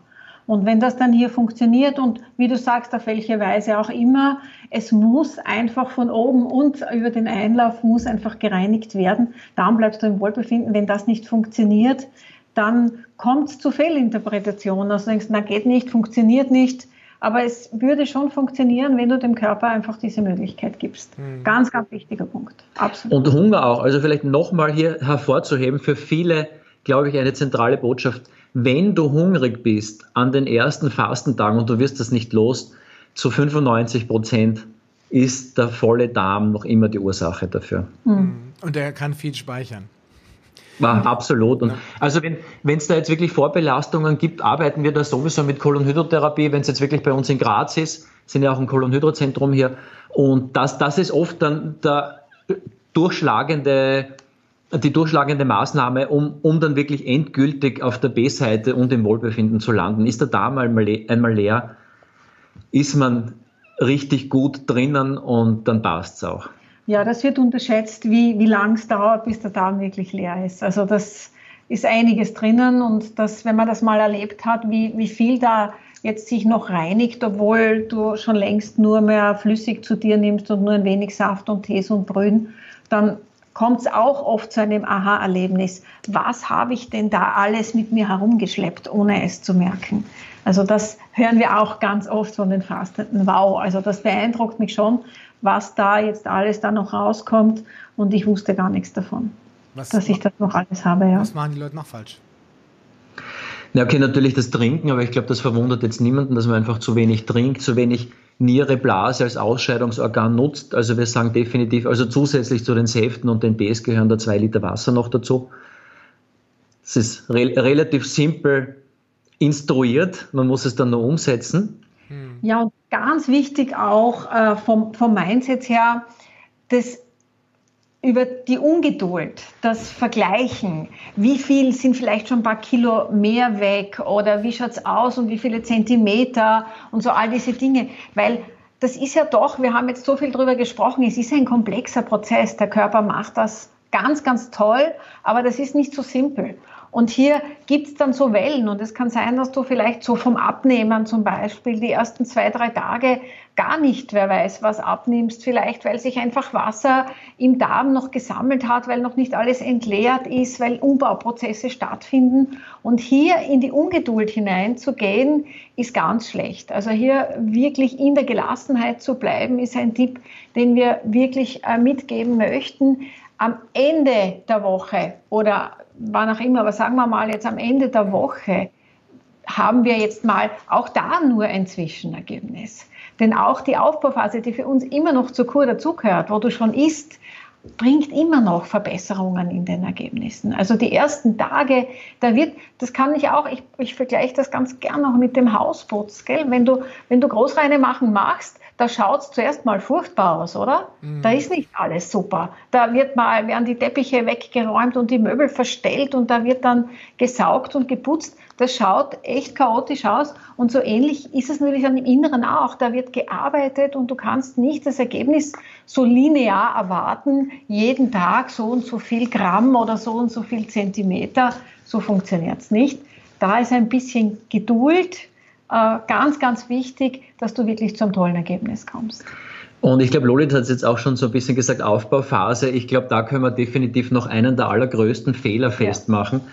Wir zitieren da auch immer wieder ganz gerne George Bernard Shaw, der hat vor 100 Jahren schon gesagt, jeder Dumme kann fasten, aber nur ein Weiser kann das Fasten richtig beenden. Mhm. Und ja, wir, wir, würden es ein bisschen anders formulieren.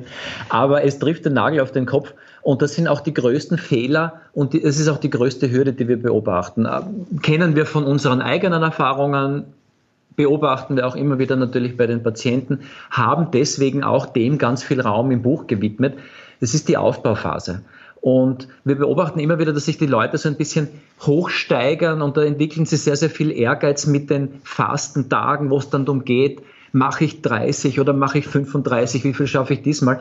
Und wir sagen dann lieber, versuch mal lieber 20 richtig gute Aufbautage hinzukriegen. Das ist nämlich das, wo die Leute am allermeisten dran scheitern. Und darin liegt dann aber am Ende der Erfolg. Also ich würde lieber sieben Fastentage machen und dafür drei Wochen richtig guten Aufbau als zwei Wochen Fasten und nur zwei Wochen Aufbau. Ähm, da steckt eigentlich das Geheimnis drinnen, da, da passiert auch die Transformation. Also da kann man dann Gewohnheiten umtransformieren, umprogrammieren, umändern. Was nicht passieren sollte, ist, dass ich faste und nach ein, zwei, drei Tagen wieder gleich esse wie vor dem Fasten, wenn ich da noch nicht wirklich eine richtig stabile Ernährungsbasis hatte.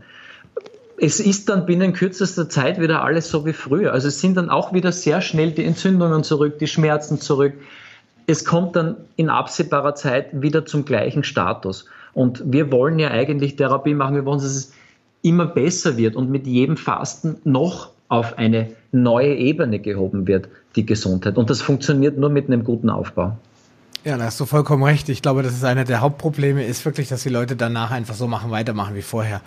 Und mhm. ich habe dann schon von Leuten gehört, die gesagt haben, ja, ich habe äh, total Probleme und ich habe äh, Durchfall und Bauchschmerzen und alles nach dem Fasten. Da sage ich ja, mit was hast du mhm. angefangen? Ja, ich habe erstmal einen Apfel gegessen, so was ja okay ist, ein gedünsteter Apfel hatte Otto Buchinger früher immer auf, äh, als erstes empfohlen. Und dann äh, essen die Leute noch einen Tag Brühe und dann am dritten Tag fangen sie an mit Schnitzel und Pommes, jetzt übertrieben Pizza, gesagt. Genau. Ja, Pizza und wundern sich dann. Das sage ich, du, die Enzyme, die du da acht, neun, zehn Tage lang konsequent abgebaut hast, müssen erstmal wieder hergestellt werden. Und das macht er nicht über Nacht. Ja. Und dann äh, die, das Problem, was du angesprochen hast, ist ja eher langfristig. Die Leute verlieren den Fokus und dann sind sie ganz schnell wieder da, wo sie vorher waren, wenn sie ohne Schmerzen dahin kommen. Aber ich gehe jetzt eher auf die kurzfristigen Themen, dass die Leute wirklich nachher massive Schmerzen haben, Verdauungsprobleme, richtige Druckschmerzen, dass sie mit Krämpfen auf der Couch liegen, mit Wärmflasche und alle, weil der Körper gar nicht vorbereitet ist, wieder zu verdauen. Das ja. ist, ist glaube ich, der ja. größte immanente Prozess, der eintritt oder als erstes kommt. Aber das ist ja der Grund, warum wir diese Aufbauphase haben. Also wir haben die auch gestuft im Wochentakt. Und das ist jetzt diese Phase, wo du aber sehr wohl schon wieder auf der A-Seite bist. Das ist uns ganz wichtig. Ne? Die B-Seite, das ist ja auch schnell erklärt. Wir erleben das, wir haben ja auch immer wieder äh, Fasten Urlaube gemacht mit, äh, mit Gruppen, wo wir gearbeitet haben. Und das Fasten hast du in zwei Tagen, die Technik hast du eigentlich recht schnell durch, worauf du achten musst. Und das ist dann relativ simpel. Und danach haben wir eigentlich fast nur mehr über Ernährung gesprochen.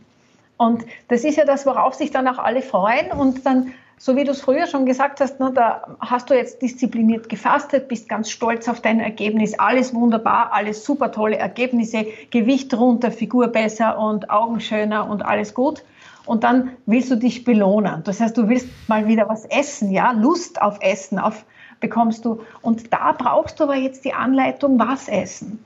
Also wir machen das dann so, du gehst wieder auf die B-Seite, du darfst auf dich, äh, pardon, auf die A-Seite, von der B-Seite auf die A-Seite, du darfst dich wieder und sollst dich auch wieder satt essen, aber da ist dann das gewusst was. Und da schulen wir ganz intensiv. Das heißt, die Lust soll nicht auf der Strecke bleiben. Du sollst dich genussvoll satt essen. Du hast auch eine durchaus eine Auswahl an Dingen. Also es ist jetzt nicht sehr, sehr eng limitiert, aber es gibt Regeln. Und solange du dich an diese Regeln hältst, wirst du in diesem guten Gefühl, in diesem leichten Gefühl trotzdem bleiben und das, obwohl du schon wieder zurück auf die A-Seite gewechselt bist. Und dieser Prozess, der geht dann bei uns so stufenweise drei Wochen lang. Mhm. Und da hast du dann wirklich erst dieses Ergebnis. Das heißt, du darfst essen. Es ist absolut okay, dass du isst, dass du satt wirst, dass du auch dir was auswählst, wenn auch nicht alles. Und so kommst du dann wirklich in ein gutes Ergebnis hinein. Das ist ein, also der Schlüssel eigentlich wirklich für die guten Ergebnisse, die wir haben. Und da sind wir beim Wunderleichtfasten auch nochmal ganz anders als wie der Standard, der sonst immer ähm, ja so äh, kommuniziert wird, weil es, es, hat mich selbst auch immer total enttäuscht, als ich meine ersten Fastenversuche hatte, jetzt eine Woche nicht essen und dann irgendwie so spärlich mit dem Essen beginnen, war nicht meins. Also B-Seite nicht essen, total okay. Auf der A-Seite wenig essen, Hunger, unangenehm. Und da war ja auch immer so der gemeinsame Tenor irgendwie, ne, man hat jetzt eine Woche nichts gegessen, der Körper hat sich jetzt entwöhnt vom Essen und man muss langsam beginnen, bis wir dann in der Therapie draufgekommen sind, hoppala, das stimmt ja überhaupt nicht. Also nur weil wir jetzt eine Woche nicht gegessen haben, heißt ja nicht, dass der Körper jetzt das Verdauen verlernt hat. Das ist ja kompletter Blödsinn. Was eigentlich passiert ist, dass er nicht mit der Zivilisationskost zurechtkommt. Das heißt, er hat einfach aufgemacht, er ist verletzlich. Das heißt, wir können ihm dann nicht den ganzen Schrott reinfüllen. Dann reagiert er mit Kolik, aber wir können definitiv uns satt essen. Das ist überhaupt kein Problem, solange die Regeln beachtet werden. Und uns ist es jetzt eigentlich beim Aufbau mehr daran gelegen, klare Regeln zu definieren, was geht, was geht nicht und von den Mengen her einfach satt essen. Natürlich ist es ein bisschen weniger nach einer Woche nicht essen, Magenkapazität ist ein bisschen geschrumpft. Wir sind früher satt, aber wir dürfen uns definitiv satt essen. Und ich, das ist auch ein ganz wichtiger zentrales Element, wenn es um, um, um, um, eine erfolgreiche Kur geht. Also man, man, soll sich immer wohlfühlen bei der Kur und man soll auch das Gefühl haben, ich habe, äh, ich, ich bekomme das, was ich brauche und ich fühle mich wohl dabei eben. Sattessen gehört definitiv dazu und wichtig eben nicht nicht nur mit einem Apfel fasten bringen. Und Apfel ist ja eigentlich Wahnsinn. Weil in der Ernährungstherapie vielleicht so noch, noch, noch ein Detail, wenn man mal schaut, wie reagieren Leute auf einen Apfel, landest du irgendwie jeder zwei, also e, einer von zwei reagiert mit Sattheit und der andere mit Hunger auf einen Apfel.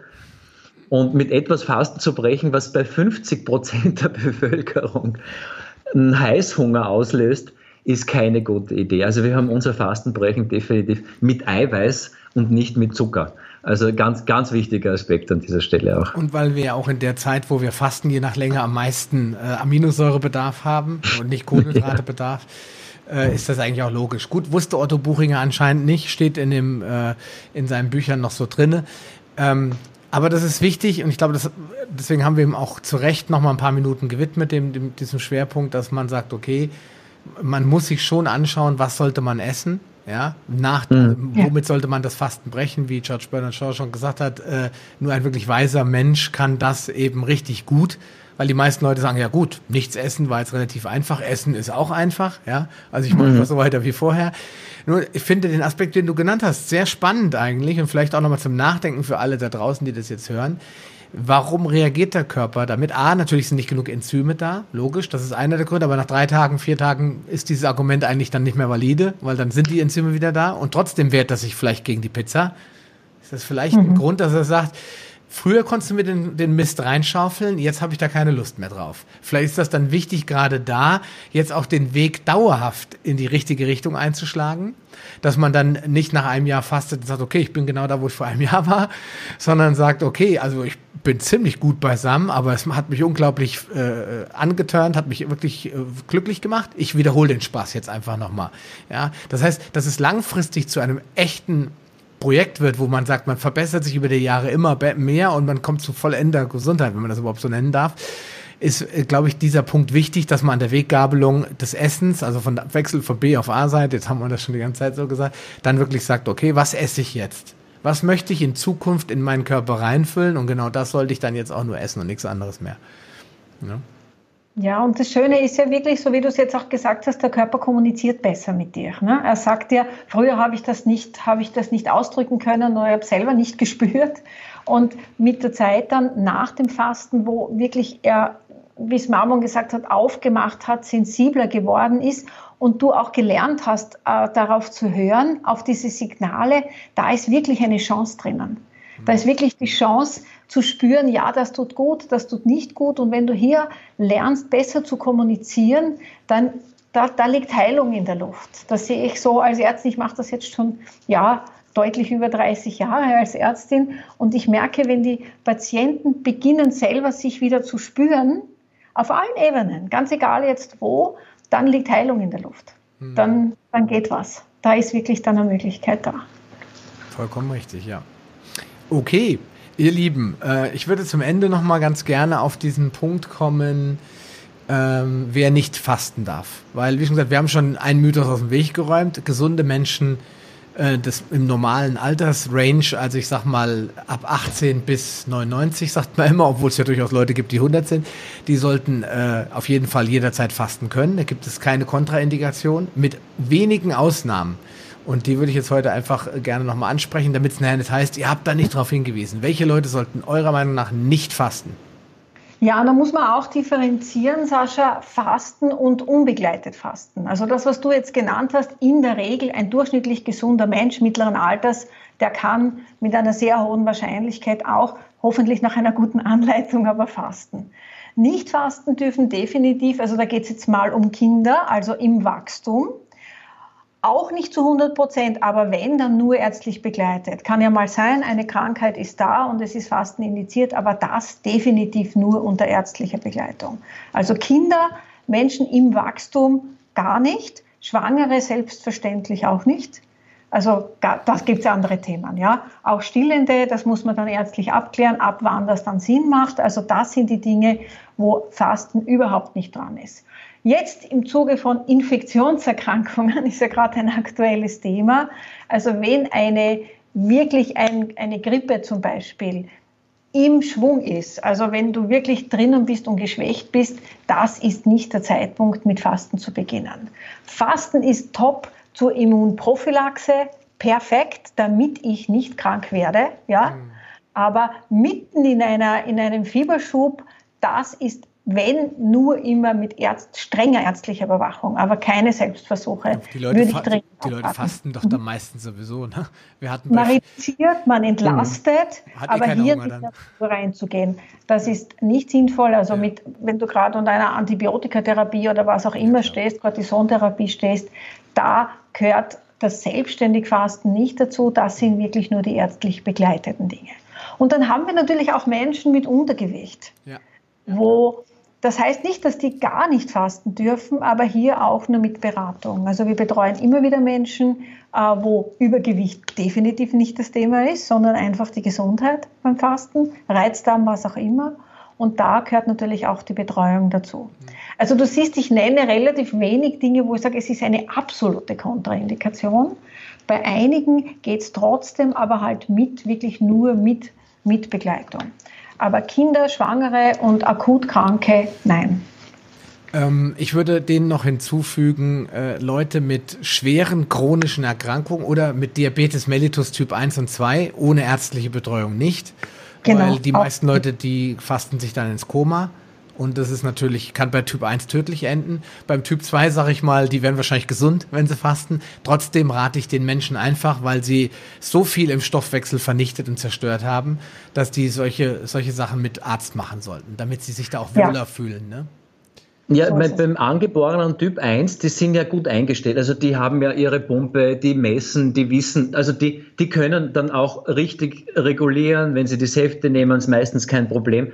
Aber Typ 2, metabolisches Syndrom, also wenn da so die, diese Dinge zusammenkommen, ähm, da weiß, wenn, wenn da über Jahrzehnte lang was schiefgelaufen ist, weiß man nicht, kann man nicht mit Sicherheit sagen, wie der Körper reagiert wenn man ihn auf die B-Seite bringt. Und dann ist es auf alle Fälle gut, wenn man medizinische Ansprache hat. Also das Fasten ist ja doch so ausgelegt, dass es die Organe auch fordert. Die putzen, die reinigen. Wenn da jetzt äh, Organbelastungen da sind oder Organschwächen sogar von verschiedenen Organen da sind, dann kann es bei unbegleiteten Fasten natürlich schon passieren, dass das hier unangenehm wird. Also alle diese Dinge mit ärztlicher Begleitung, ja, allein würde ich abraten.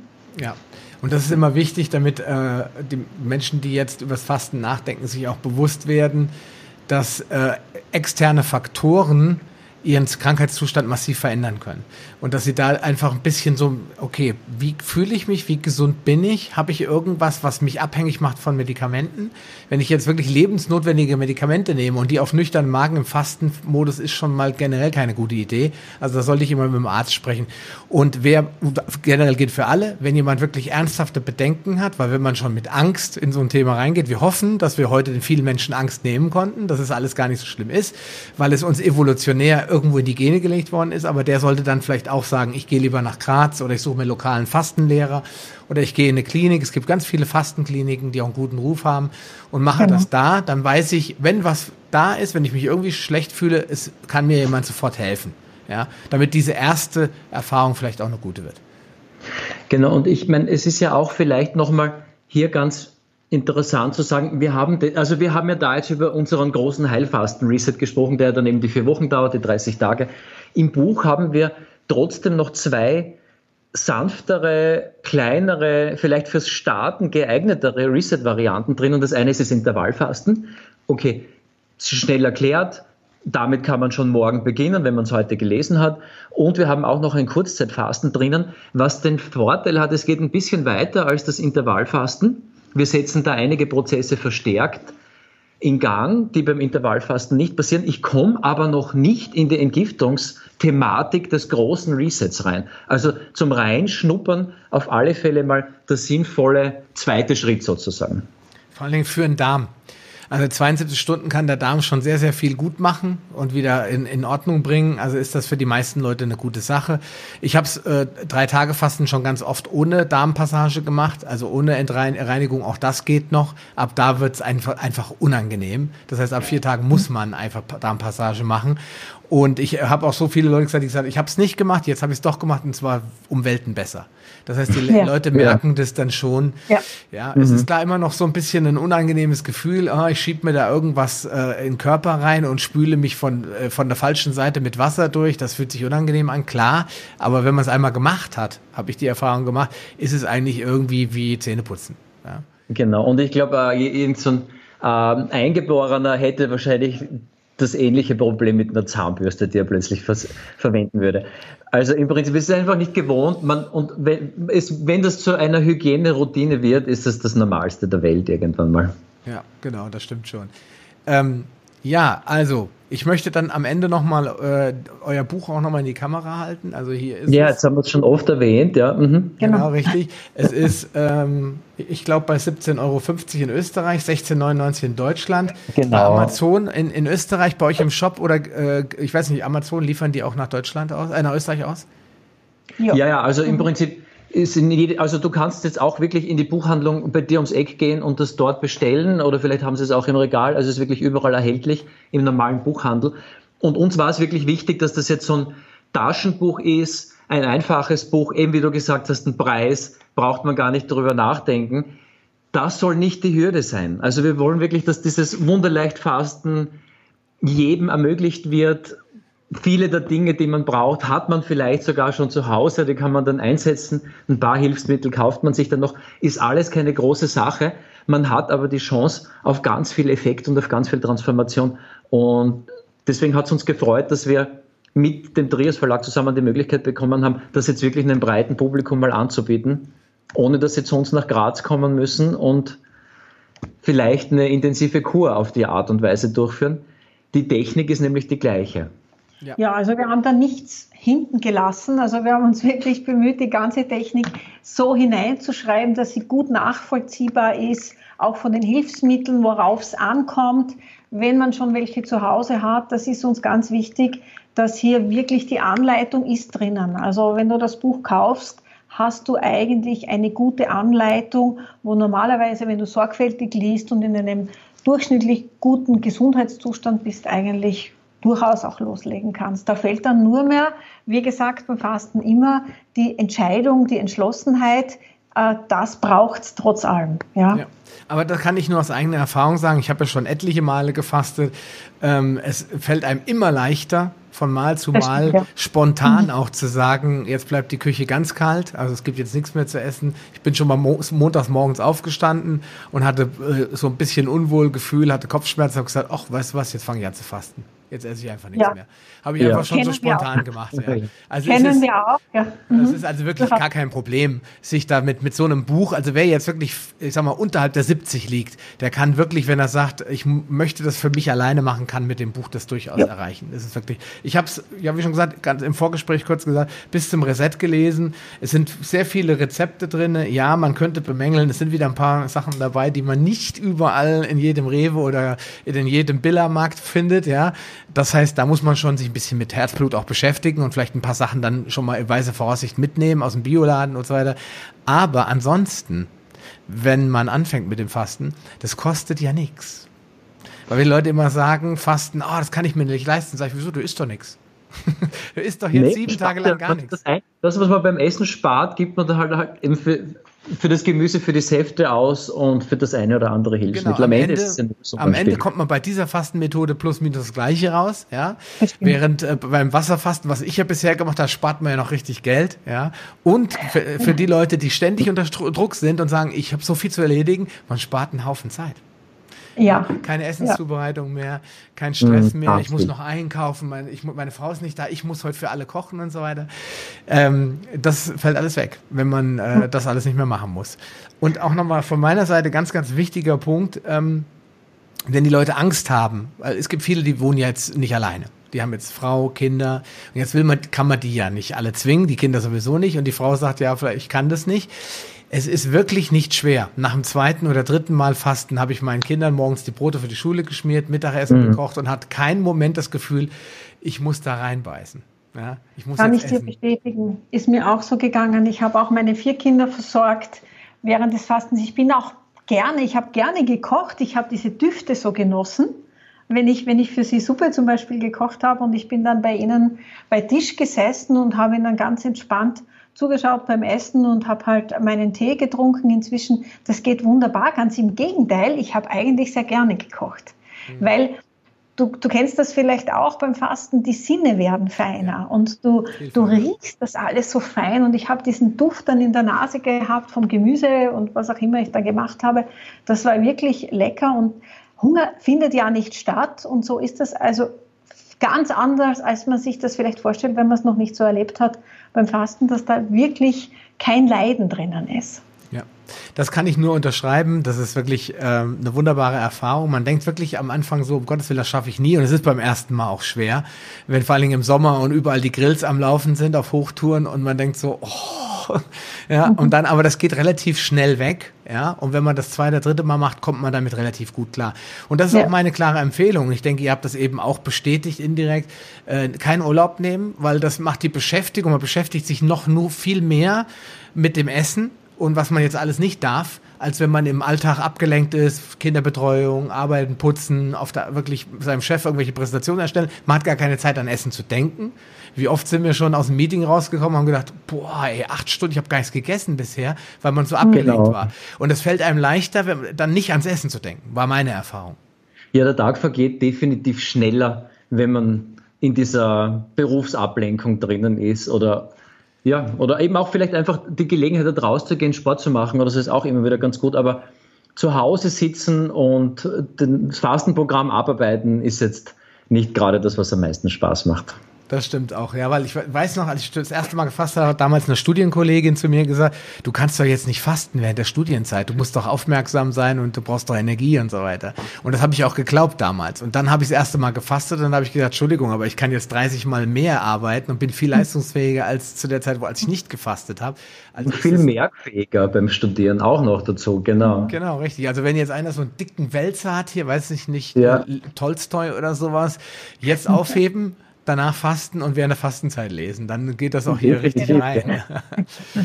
vielen Dank, lieber Marborn, vielen Dank, liebe Lulit, für dieses wunderbare Gespräch. Hat mir wirklich Spaß gemacht. Ähm, ich schon gesagt, kauft euch das Buch, wer es nicht in der Fastenkur machen möchte. Wir machen die Links unten drunter. Wer weitere mhm. Fragen hat, kann sich gerne direkt an euch wenden. Ich habe äh, unten in die Shownotes packe ich alle wichtigen Links rein. Wer aus Österreich kommt und vielleicht sogar in der Nähe von äh, Graz oder der Steiermark wohnt, der darf sich natürlich gerne bei euch melden. Im Moment äh, äh, ist es wahrscheinlich sogar noch leichter, einen Termin zu kriegen, weil viele Leute das Angst haben. Aber äh, ich denke, das wird sich zum Guten wieder wenden. Ja, ja, was soll ich noch sagen? Vielen, vielen Dank. Danke dir auch, Sascha. Gerne, hat Spaß gemacht. Ciao. Tschüss. Ciao. Schön, dass du dran geblieben bist. Die wichtigsten Informationen zu dieser Folge findest du in den Show Notes unter palio-lounge.de slash podcast. Dort findest du unter Archiv alle Podcast-Episoden auf einen Blick. Oder gehe auf palio-lounge.de slash Folge und ergänze die entsprechende Nummer. So findest du unter palio-lounge.de slash Folge 76 die Shownotes der Episode 76. Wenn dir diese Folge gefallen hat und du etwas für dich mitnehmen konntest, dann würde ich mich über deine ehrliche Bewertung freuen. Eine Anleitung, wie du diesen Podcast bewerten kannst, findest du unter palio-lounge.de slash podcast-bewerten. Deine Bewertung hilft mir sehr, diesen Podcast bekannter und vor allem sichtbarer zu machen, damit auch andere Menschen davon profitieren können.